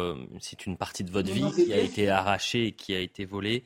Et donc on pense évidemment à tous ces commerces qui ont été touchés, plus de 700 commerces, magasins, hypermarchés qui ont été saccagés ces derniers jours. Julien euh, D'ailleurs, j'appelle à la solidarité des, des, gens de venir dans nos boutiques. Euh, euh, consommer, racheter, enfin, c'est tout, toute cette aide que vous pouvez nous apporter. eh bien, eh bien, pour mettre un peu d'ordre mhm. dans, dans, tout ça, mais vraiment, voilà, je, je, et, je, je, suis de tout cœur avec tout le monde parce qu'on on essaie de se soutenir. Alors si on peut sourire un peu, Marie-Pierre, malheureusement 900 km nous séparent. Mais euh, si je peux vous aider euh, avec le cœur et la pensée, je, le ferai. Merci beaucoup euh, Marie-Pierre et, merci encore pour votre témoignage. Julien, Julien Audoul, lorsqu'on entend le désarroi de cette femme et qu'elle nous raconte ces scènes-là, on a du mal à imaginer que ça se passe en France. Encore une fois, pareil que l'Amérique qui se barricade, c'est le même scénario. On se dit mais qu'est-ce qui s'est passé? Qu'est-ce qui a fait qu'aujourd'hui, et depuis maintenant une semaine, vous ayez des, hordes d'individus qui arrivent, qui saccagent, qui pillent, qui détruisent des, magasins? Qu'est-ce qui s'est passé? C'est, la même incompréhension que j'ai pu euh, mesurer euh, euh, auprès d'un bijoutier de, ma ville de Sens, mhm. qui a été attaqué, dévasté, près de 50 000 euros de, de dégâts et de pertes face à des, des, hordes sauvages, euh, une trentaine d'individus, dont beaucoup de, mineurs. Euh, et, ce qui est frappant, et, ce qui devrait euh, interpeller quand même nos dirigeants qui appliquent le même système politique depuis tant d'années, on a abandonné les frontières extérieures de notre pays. Nous avons des frontières intérieures partout. Partout. On a des frontières devant les commerces, maintenant, on est obligé de se barricader devant les mairies. On a des frontières aussi, j'allais dire, en termes de restrictions de services publics que ce soit pour les tramways, les bus, mmh. etc. On a même des restrictions pour la démocratie. Je vais vous euh, livrer une anecdote. Vendredi soir, j'étais en assemblée régionale à Dijon, conseil régional de Bourgogne-Franche-Comté, où la préfecture a signifié au conseil régional qu'on devait écourter nos débats parce qu'il y avait une manifestation à 19h de 150 excités. Hein. On a dû écourter les débats démocratiques, c'est-à-dire que la racaille à imposer le service minimum démocratique. Mm. On est en France. Ces scènes-là, ce qu'on peut voir avec les commerces, on pouvait voir ça à Bogota, à Mexico, à Kaboul, à Bagdad. On n'aurait jamais imaginé le voir un jour et le subir dans notre pays. Et on a l'impression que finalement, et, je le dis vraiment avec, avec une grande tristesse, on a l'impression que certains, malheureusement, euh, s'y habituent et considèrent que c'est ça la France. Non, ce n'est pas ça la France. Ça, c'est la chiandie. Ça, c'est la décadence. Ça, c'est véritablement euh, l'anarchie. Mais ce n'est pas la France. Il est urgent de rétablir l'ordre partout. Et j'allais même dire de rétablir la France partout. Et c'est euh, une phrase également qui a été prononcée ce soir par le président de la République lors de la réunion de crise, rétablir euh, l'ordre au plus vite. Johan Usaï. Oui, évidemment, là, la priorité, c'est de ramener l'ordre et de gérer les émeutiers. Et c'est pourquoi on parle peu pour l'instant des conséquences économiques, mais ce sera un débat qui viendra plus tard nécessairement, parce qu'on entend cette commerçante, il y a des pertes immenses pour les commerçants. Les réparations des, dégâts, ça va coûter extrêmement cher quand on voit tout ce qui a été saccagé. Et puis l'image de la France, ça aura des conséquences à nouveau durables sur le tourisme. Il y a déjà beaucoup d'annulations, des gens qui avaient prévu de venir qui ne viendront pas. Ça a des Vous faites comment pour la Coupe du Monde de rugby Sur l'hôtellerie, sur la restauration et les prochains débat à venir, c'est effectivement, euh, on voit qu'on n'a pas pu, à cause de la réforme des retraites, accueillir le roi Charles III en France. On voit qu'il y a des concerts au Stade de France en ce moment qu'on n'est pas capable d'organiser. Mylène Farmer, Farmer. Euh, la Coupe du Monde en septembre de rugby, vous faites comment Mais septembre déjà, dès septembre il y a le mondial la, de rugby. La question va forcément, enfin, nos partenaires vont forcément s'interroger sur notre capacité à gérer ce genre d'événement dans un futur proche. Je vais aller plus loin, mais c'est vrai qu'on s'écarte un peu de, de l'aspect sécuritaire. Restons sur l'économique. Rappelez-vous des agences de notation qui avaient dévalué la note française en disant euh, que euh, c'était une dévaluation non pas euh, parce que le projet économique était compliqué, parce que le contexte économique et social était aujourd'hui tendu et ne, ne, laissez pas entrevoir quelque chose de rassurant. Et ne permettez pas de faire des réformes euh, d'emploi. Exactement. Bah, euh, pardonnez-moi, mais on est dans la continuité de ce qui est en train de se passer. Shannon Seban. Oui, oui si, je, si je peux juste me permettre ici, on parle mais des vous commerces. Pouvez, bien sûr, vous pouvez euh, tout vous permettre. On, on, dans on, on, on, est en train ici de parler des commerces qui sont saccagés. Mais encore une fois, je veux qu'on s'interroge ici collectivement sur ce plateau. Quel est le lien avec Naël? Quand vous voyez les images auxquelles nous avons assisté avec des commerces qui sont hein? pillés, des bonbons qui sont volés, des ordinateurs, des mhm. paires de baskets Quel est le lien ici avec Naël? Ce sont ces mêmes jeunes qui ici prétendent honorer la mhm. mémoire de Naël, qui sont véritablement en train de la salir. Mhm. Et moi, je veux dire et redire continuellement tout mon soutien envers les commerçants et leur dire que, en tout cas, du côté du gouvernement, nous nous tiendrons à leur côté. Pas plus tard qu'hier, Bruno Le Maire et Olivia Grégoire se sont réunis avec des représentants des commerces, des restaurateurs, des hôteliers, des banques, des assurances pour justement étudier toute une batterie de mesures pour soutenir nos commerçants, avec notamment, si je peux terminer là-dessus, un rebord de charges sociales et fiscales pour les entreprises les plus en difficulté. Et ça, c'est un premier point qui est extrêmement important. Donc un nouveau quoi qu'il en coûte pas un nouveau quoi qu'il en coûte, un soutien, se tenir à leur côté. Vous savez, ce matin, j'étais à Rony-sous-Bois, dans la principale rue commerçante. J'ai échangé avec les commerçants. Vous trouvez ça normal qu'ils vous disent venir travailler le matin avec la boule au ventre? Ça a été, Rony Sous-Bois a été touché Rony a été touché. Le magasin d'optique, dans le, centre commercial Rony, 2, a été plus que touché. L'opticien qui vient d'ouvrir dans la rue centrale de notre ville, il vient d'ouvrir il y a quelques mois. C'est ça aujourd'hui l'image que nous donnons. Jean-Christophe Couvi, restons sur l'aspect aussi maintien de l'ordre. C'est vrai que on pouvait être perturbé alors, euh, de, voir ces scènes de pillage. Vous ne pouvez pas être partout, hein, évidemment. Vous êtes 45 000 déjà sur le pont et c'est déjà beaucoup. Mais euh, c'est vrai qu'on n'avait jamais vu ces scènes-là, par exemple à Marseille, à Paris, à Lyon. Euh, ça s'est passé aussi dans des petites communes. Euh, est-ce que vous avez eu un sentiment d'impuissance? C'est-à-dire que ça venait de tellement de, partout que vous ne pouviez plus être présent pour maintenir l'ordre et sécuriser les lieux? Alors oui, effectivement, on a eu ce sentiment un soir quand ça a bien, bien, bien pété, notamment jeudi soir. effectivement, le, constat le lendemain, qu'on a fait d'ailleurs chez le directeur général de la police nationale, c'est la multiplicité justement des points euh, coordonnés à la même heure, en même temps. Et c'est ça qui a surpris tout le monde. Et c'est l'attaque des commissariats, notamment. Mhm. Euh, vraiment euh, pas froid aux yeux, quoi. Ils allaient vraiment au carton. Et donc, il y a, deux, analyses. La première, c'est que dans certains endroits, effectivement, il y a des gens de, de, quartier.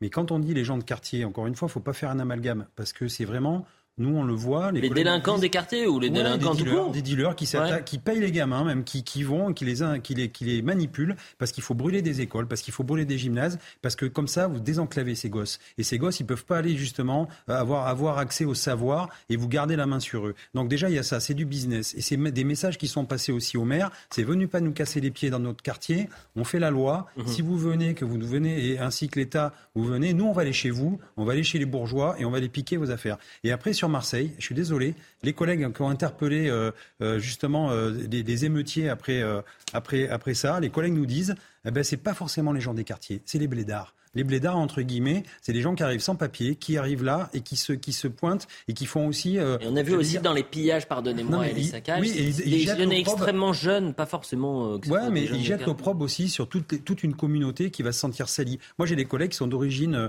euh, d'origine immigrée, entre guillemets, de plusieurs générations et qui empathisent de ça aussi. Parce qu'on a aujourd'hui une police métissée, contrairement à ce que certains peuvent dire, quand nous sommes bah, racistes, systémiques, on a une police métissée. Et ces collègues-là, ils le vivent très mal. Ils vivent très mal parce que derrière, on va dire, tiens, c'est toujours mais personne ne, ne, va essentialiser ou généraliser ou stigmatiser. Euh, ça, vous savez, le français est comme ça aussi. Hein. Des fois, on, généralise bien, hmm. alors qu'en fait, il faudrait faire justement, il faudrait, il faudrait pointer vraiment les responsables et faire de, une coupe franche sur certains responsables. 23h30, on est ensemble euh, encore jusqu'à jusqu'à minuit. D'abord, le point sur l'information avec Sandra Chiombo et ensuite, on, va revenir sur cette phrase qui est euh, polémique de la nuit un peu plus calme de la Première ministre et certains maires n'ont pas du tout apprécié. D'abord, le point sur l'information.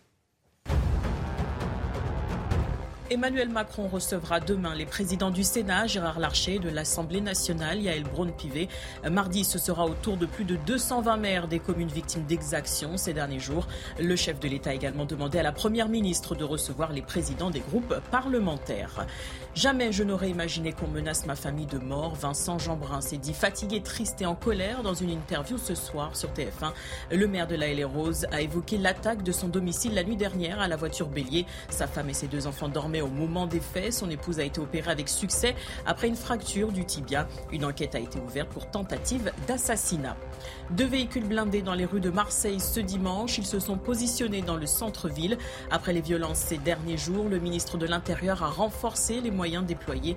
L'engagement des blindés et de deux hélicoptères de la gendarmerie, entre autres, sans oublier les effectifs de police et du RAID déjà mobilisés. Des voitures, vous imaginez des blindés dans les rues de Marseille. Quoique, euh, pendant les Gilets jaunes, par exemple, il y avait euh, des, blindés sur les, sur les Champs-Élysées. On voit qu'on on est dans une situation extrêmement complexe. La Première ministre, qui, comme le ministre... Et c'est efficace. Et il y avait eu effectivement une certaine efficacité. La Première ministre, euh, qui, comme le ministre de l'Intérieur, a parlé de nuit calme propos de la nuit précédente, hier. Plus calme. Plus calme. 719 hmm. euh, interpellations euh, euh, hier soir, pendant la cinquième nuit d'émeute. 45 policiers et gendarmes blessés. 651 véhicules et bâtiments brûlés, 871 incendies. factuellement, effectivement, cette nuit est plus calme.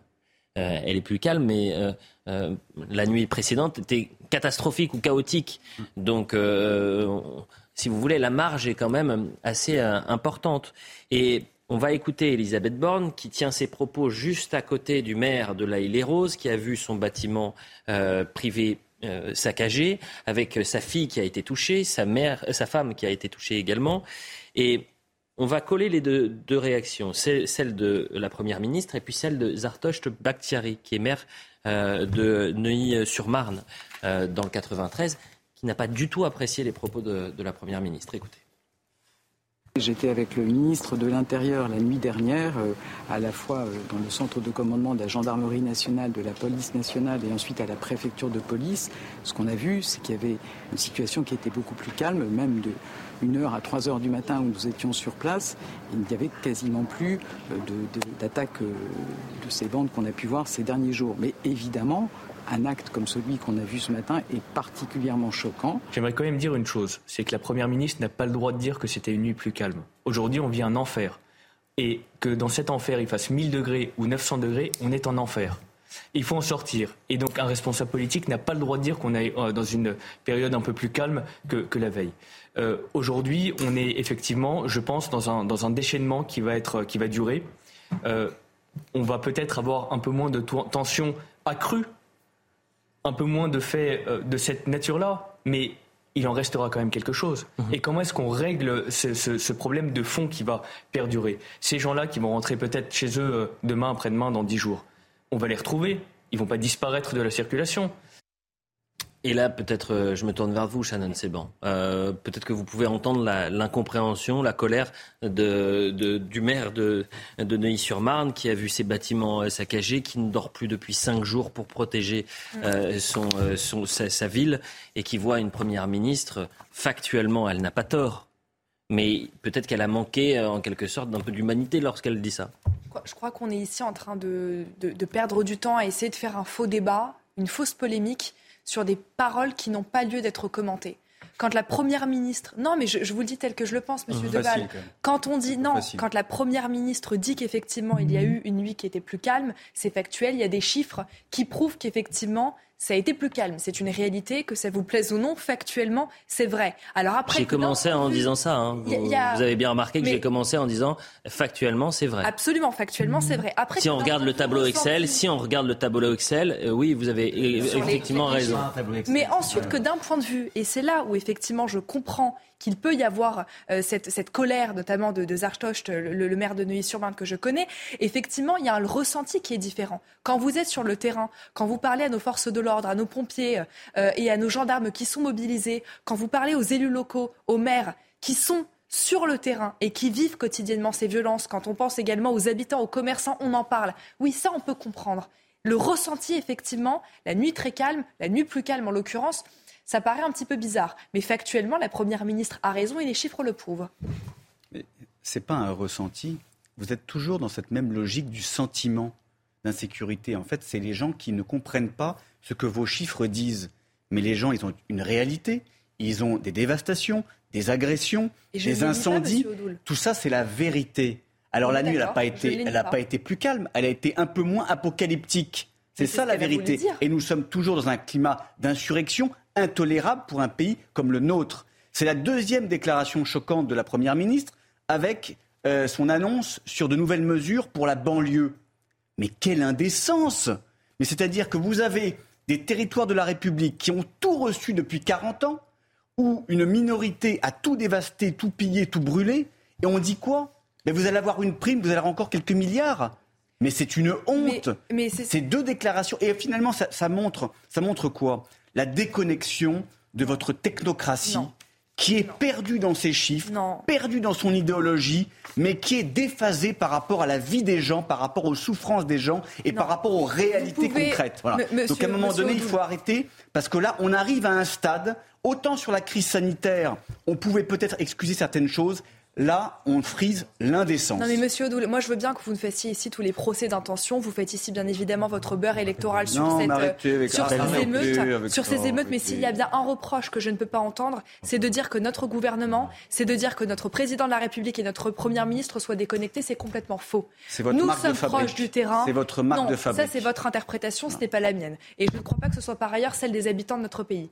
En revanche, quand effectivement bah, posez-leur avez... la question. Non mais on peut Ils tous vous diront ici leur sentiment. Monsieur Odoul, on peut tous effectivement comprendre, et je vous le dis, je suis élu local, vous êtes député, vous êtes au quotidien sur le terrain, je n'ai aucun doute là-dessus. Vous pouvez bien évidemment comprendre, et nous le comprenons, qu'il y a des difficultés et qu'aujourd'hui, effectivement, quand vous vous rendez pour aller faire vos courses euh, dans un supermarché, que vous vous rendez compte qu'il est pillé, bien évidemment, entendre la nuit et plus le calme, c'est effectivement inaudible. Mais dans les faits, mais dans les faits, notre souhait, c'est de rétablir l'ordre républicain. Bah, et je vous demande, vous, ainsi que l'ensemble des forces politiques de notre pays, d'appeler à une concorde nationale et à une unité nationale autour de Shannon, c'est bon. vraiment, plusieurs élus euh, sont venus sur ce plateau.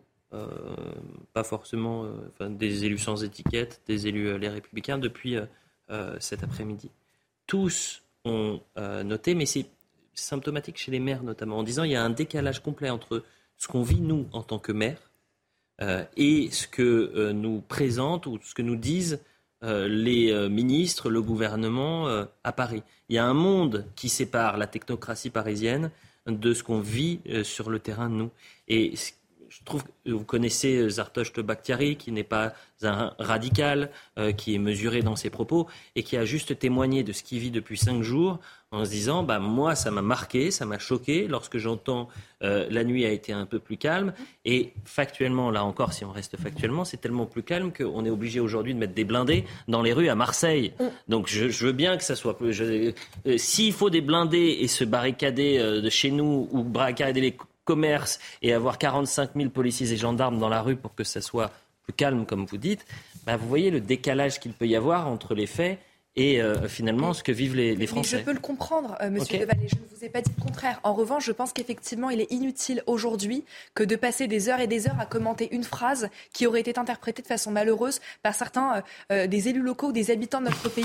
Le président de la Mais c'est un état d'esprit, c'est pas une phrase, c'est ça. Non mais vous vous rendez, c'est pour ça que c'est. en épingle. Ah mais c'est de ma faute. Et eh ben pardon, je prends la faute. Pas quand je dis vous, évidemment des. C'est moi. C'est moi. On peut pas non plus être susceptible sur la moindre petite phrase. Mais quand la première ministre dit nuit plus calme, ne faites pas ici semblant de ne pas comprendre ce qu'elle dit. Il n'y a pas que la première ministre, il y a la ministre de l'Intérieur qui a tweeté en disant il y a nuit plus calme. recevra mardi les 220 maires des communes qui ont été les plus touchées par des agressions, qu'elles soient physiques euh, sur. Euh, le gouvernement fait erreur sur. Euh, et on en reparlera. Fait une erreur sémantique.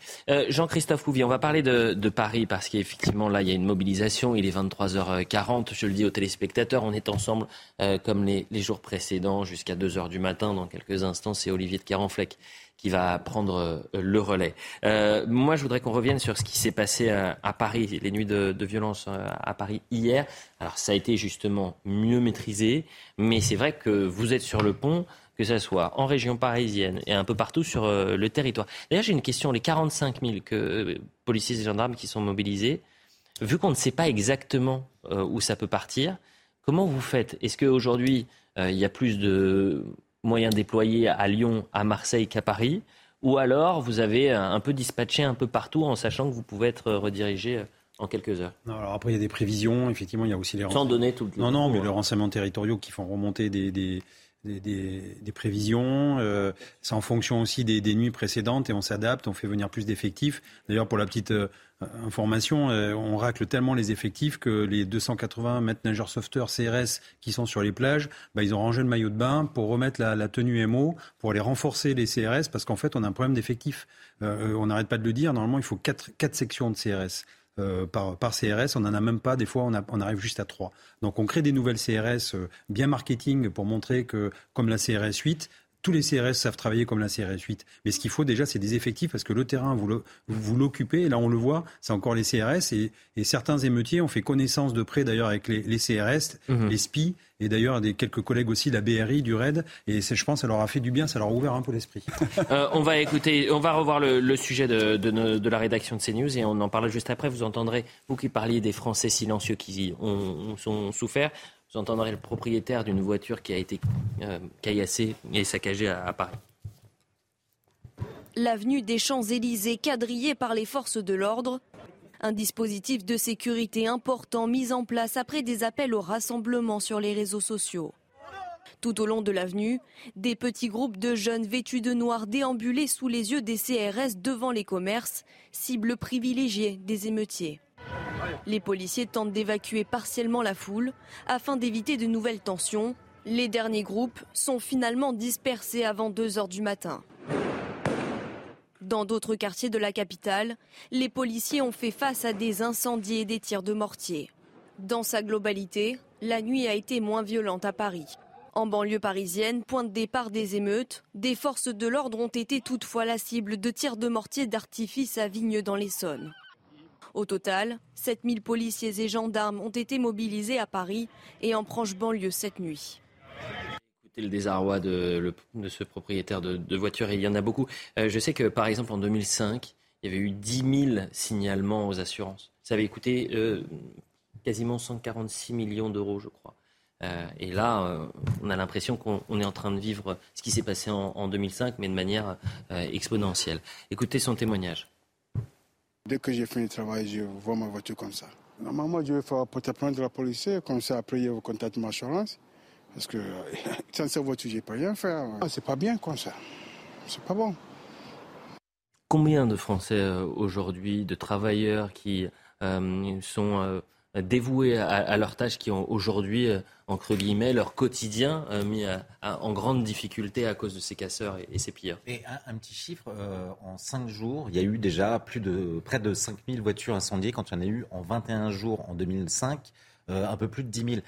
C'est dire euh, la, violence et le, et le niveau exponentiel de, de, la violence auquel sont confrontés les Français. C'est idem sur les bâtiments publics. Euh, finalement, c'était assez, assez raisonnable, enfin, si, si, je peux me permettre de, de m'exprimer comme ça. Aujourd'hui, le chiffre a explosé et tout ça en 5 jours de temps, 5 mmh. jours d'émeute. Donc l'impact sur, le, sur la vie des Français, sur le quotidien des Français, il est immense sans compter même, je dirais, les, les traces psychologiques. Euh, les enfants qui s'interrogent euh, et qui, euh, qui, voient passer en, en, boucle des, des, des images bien sûr. alarmantes. Bien sûr. Revenons sur l'information du, du, jour, quasiment à 23h45, en direct donc sur CNews, si vous nous rejoignez pour la suite de, de, cette édition spéciale. La France vacille après une cinquième nuit de violence dans plusieurs villes. C'est le choc, la sidération. Cette attaque terrifiante à, la voiture bélier au, au, domicile du maire de la Île-et-Rose, Vincent Jeanbrun, sa femme et l'un de ses enfants ont été blessés. Une enquête pour tentative d'assassinat a été euh, ouverte. La première ministre s'est rendue sur place avec euh, le ministre de l'Intérieur. Ils ont pu échanger avec le maire de la Île des Roses. Euh, on est sur le terrain. On est avec vous, Régine Delfour, depuis le début de la soirée. Alors, vous oscillez entre la mairie et le domicile du maire. là, vous êtes à la mairie. Est-ce que vous avez pu, chère Régine, échanger ce soir avec, avec des habitants de la Île des Roses Parce que je sais que le non pas l'état d'urgence, mais le couvre-feu avait été mis en place depuis euh, hier 20 heures. Alors non, le couvre-feu a été mis en place. En fait, c'est à partir de 23 h jusqu'à 5 h euh, du matin. On a échangé avec euh, des riverains euh, avant, cette heure-là, qui étaient tous extrêmement choqués, qui ne comprennent pas hein, la violence de ces actes. Il faut savoir quand même qu'à la Haie Rose, il y a eu pendant trois nuits de nombreux incendies, incendies, incidents dus aux émeutiers, et c'est pour cela qu'il y a aussi eu ces mesures. Là, nous sommes toujours devant la mairie. Il faut savoir que cette rue, elle est en sens Elle est barrée, on ne peut pas la prendre en voiture. Il y a une rubalise, il y a déjà un véhicule de force de l'ordre qui est là. Et tout le long de la mairie, il y a ces véhicules de CRS. Mais ce n'est pas le seul lieu hein, dans la ville. Le commissariat est extrêmement gardé également, comme le domicile aussi de Vincent Jeanbrun. Et, et donc vendredi, il y a eu ces barbelés qui ont été posés avec ces grilles devant la mairie. Cela fait suite à jeudi, lors de la visite en fait d'Éric Ciotti qui était venu pour constater les dégâts dans la ville.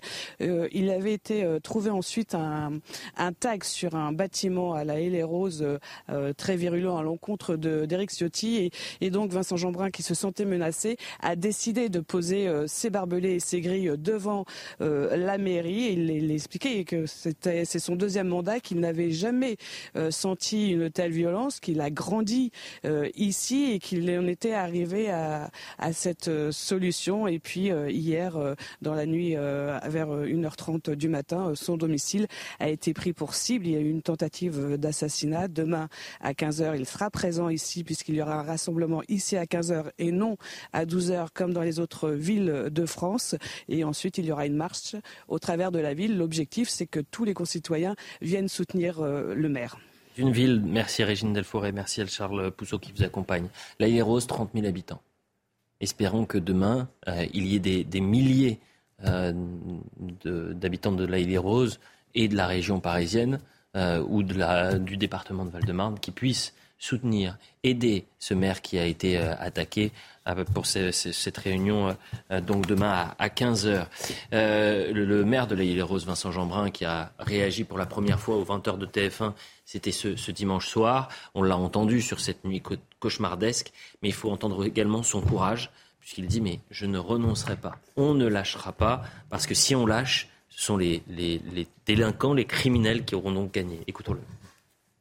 Et si je suis là ce soir, c'est parce que ma femme m'a dit on, ne lâchera pas. Comme le collègue maire tout à l'heure, il est hors de question qu'on soit des victimes. Il est hors de question qu'on abandonne. Parce que si c'est eux qui, si on cède à la peur, c'est eux qui auront gagné. Vous Et il est hors de question qu'ils gagnent. C'est sa deuxième mandature. Hein. C'est la deuxième fois donc euh, qu'il enchaîne. C'est la première fois qu'il voit un tel niveau de violence. Julien Ondoul, vous êtes député maintenant depuis un an. Euh, c'est votre premier mandat. Vous êtes également, j'imagine, confronté à cette euh, violence, soit physique, soit verbale avec parfois peut-être des, menaces. On sait combien les élus ont été menacés ces derniers mois.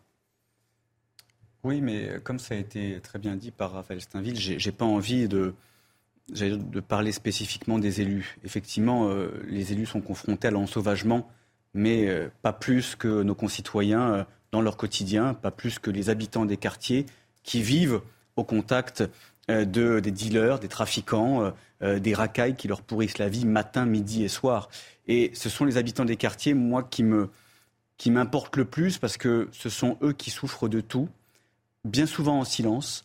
Euh, ce sont eux qui euh, subissent une autre loi que celle de notre pays depuis des années. C'est-à-dire qu'on a des Français qui sont soumis à d'autres lois.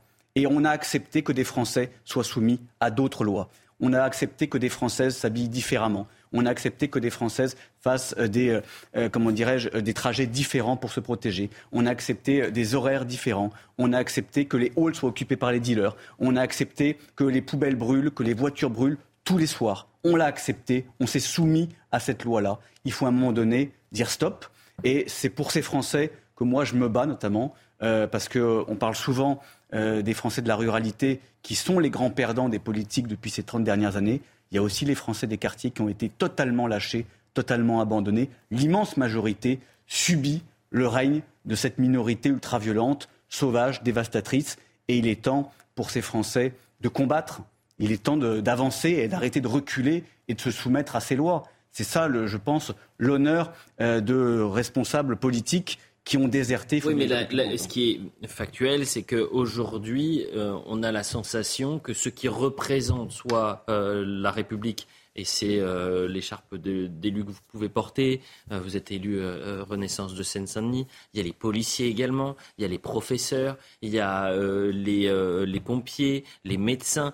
Ce qui incarne symbolise la France. La France et l'autorité aujourd'hui est, menacée. Et on, on, en parle suffisamment malheureusement sur ces plateaux pour montrer qu'aujourd'hui il y a une sorte de bascule qui est faite où on n'a plus aucune limite dans la violence et, et, et dans et, dans la haine parfois. Si, et, Vincent Jeanbrun, euh, le maire de la haye rose a raison. A raison. Il a raison véritablement de dire et de rappeler qu'il ne faut pas céder. Mhm. On ne peut pas céder face à la bêtise, à la lâcheté et à la violence. Si on cède, qu'est-ce qui se passe demain? Tous les maires de France démissionnent? Est-ce qu'on va s'habituer aujourd'hui à ce que euh, des maires qui sont dévoués jour et nuit sur leur commune démissionnent, comme ça a été le cas il y a quelques mois pour M. Morez à Saint-Brévin? Mm. Non. Moi, je, me je refuse aujourd'hui que ce soit le cas. Donc il faut tenir. C'est pas facile que vous soyez élu local, maire, conseiller municipal, sénateur, député, ministre. Mm. Nous sommes tous aujourd'hui concernés effectivement euh, par des insultes, mais il faut tenir et ne pas céder. Le mot de la fin avec vous, Raphaël Steinville moi, ce qui, ce, qui, ce, qui, m'apparaît, ce qui me saute un peu aux yeux, c'est que c'est beaucoup moins ce que l'on vit, c'est beaucoup moins une, une guerre civile larvée qu'une une guerre de partition, une guerre de, de conquête pour certains. Euh, si, je peux résumer un peu tout ce qui a pu être dit, on voit que euh, la France est attaquée, euh, des élus, et je crois que c'était Jean-Christophe Couvi qui tout à l'heure a rappelé la sur, surreprésentation des blédards dans un certain nombre de, ces, pillages. c'est la République attaquée, mais c'est pas c'est pas une guerre civile comme certains peuvent l'établir. C'est vraiment autre chose. Eh bien, écoutez, merci. En tous les cas, c'est toujours intéressant d'entendre toutes les opinions euh, sur, ces sujets-là, à chaque fois qui sont extrêmement lourds. Euh, merci à tous les six. Je remercie toutes les équipes vraiment sur le terrain, les équipes de pré-programmation qui ont euh, fait un travail immense ce week-end. Merci à Anthony Rodriguez qui a fait un beau marathon ce week-end avec moi. Bon, est-ce qu'on peut terminer sur deux actuels, deux sourires? Bon, le premier quand même, c'est la victoire d'un Français au Deuxième, deuxième étape. Euh, euh, je, vraiment, j'ai hâte de pouvoir. Oui, je sais, merci, il l'a fait. Mais ce que je voulais savoir, c'est que, est-ce que c'est non, mais est-ce que c'est euh, deuxième étape Est-ce que c'est J'ai l'impression que c'était, ça fait longtemps qu'on n'avait pas eu une victoire aussi rapidement d'un Français. Donc c'est une bonne nouvelle. Vous suivez pas Vous êtes plus rugby, hein oui, mais je suis un peu le bon, vous, suivez vous voulez la, la deuxième bonne nouvelle bah, On va souhaiter un joyeux anniversaire. Il nous reste encore 8 minutes pour le faire à Gauthier Lebray. Ah. Bah oui, c'est son anniversaire aujourd'hui. Voilà, dans 8 minutes, ça ne l'est plus d'ailleurs. je ne sais pas quel âge il a, 52, il a fait un pot, là. 53. bon, allez, merci à tous les six. Dans un instant, dans un instant, c'est l'homme de la nuit, Olivier de Carenfleck. Euh, il va revenir évidemment sur les toutes dernières informations. Vous, il sera sur le terrain avec ses, ses, reporters pour euh, poursuivre euh, cette édition spéciale et ce, cette France sous haute surveillance. Donc, je le disais, ce risque de sixième jour, sixième nuit d'émeute. Merci à tous. L'info se poursuit sur CNews avec Olivier de Carenfleck.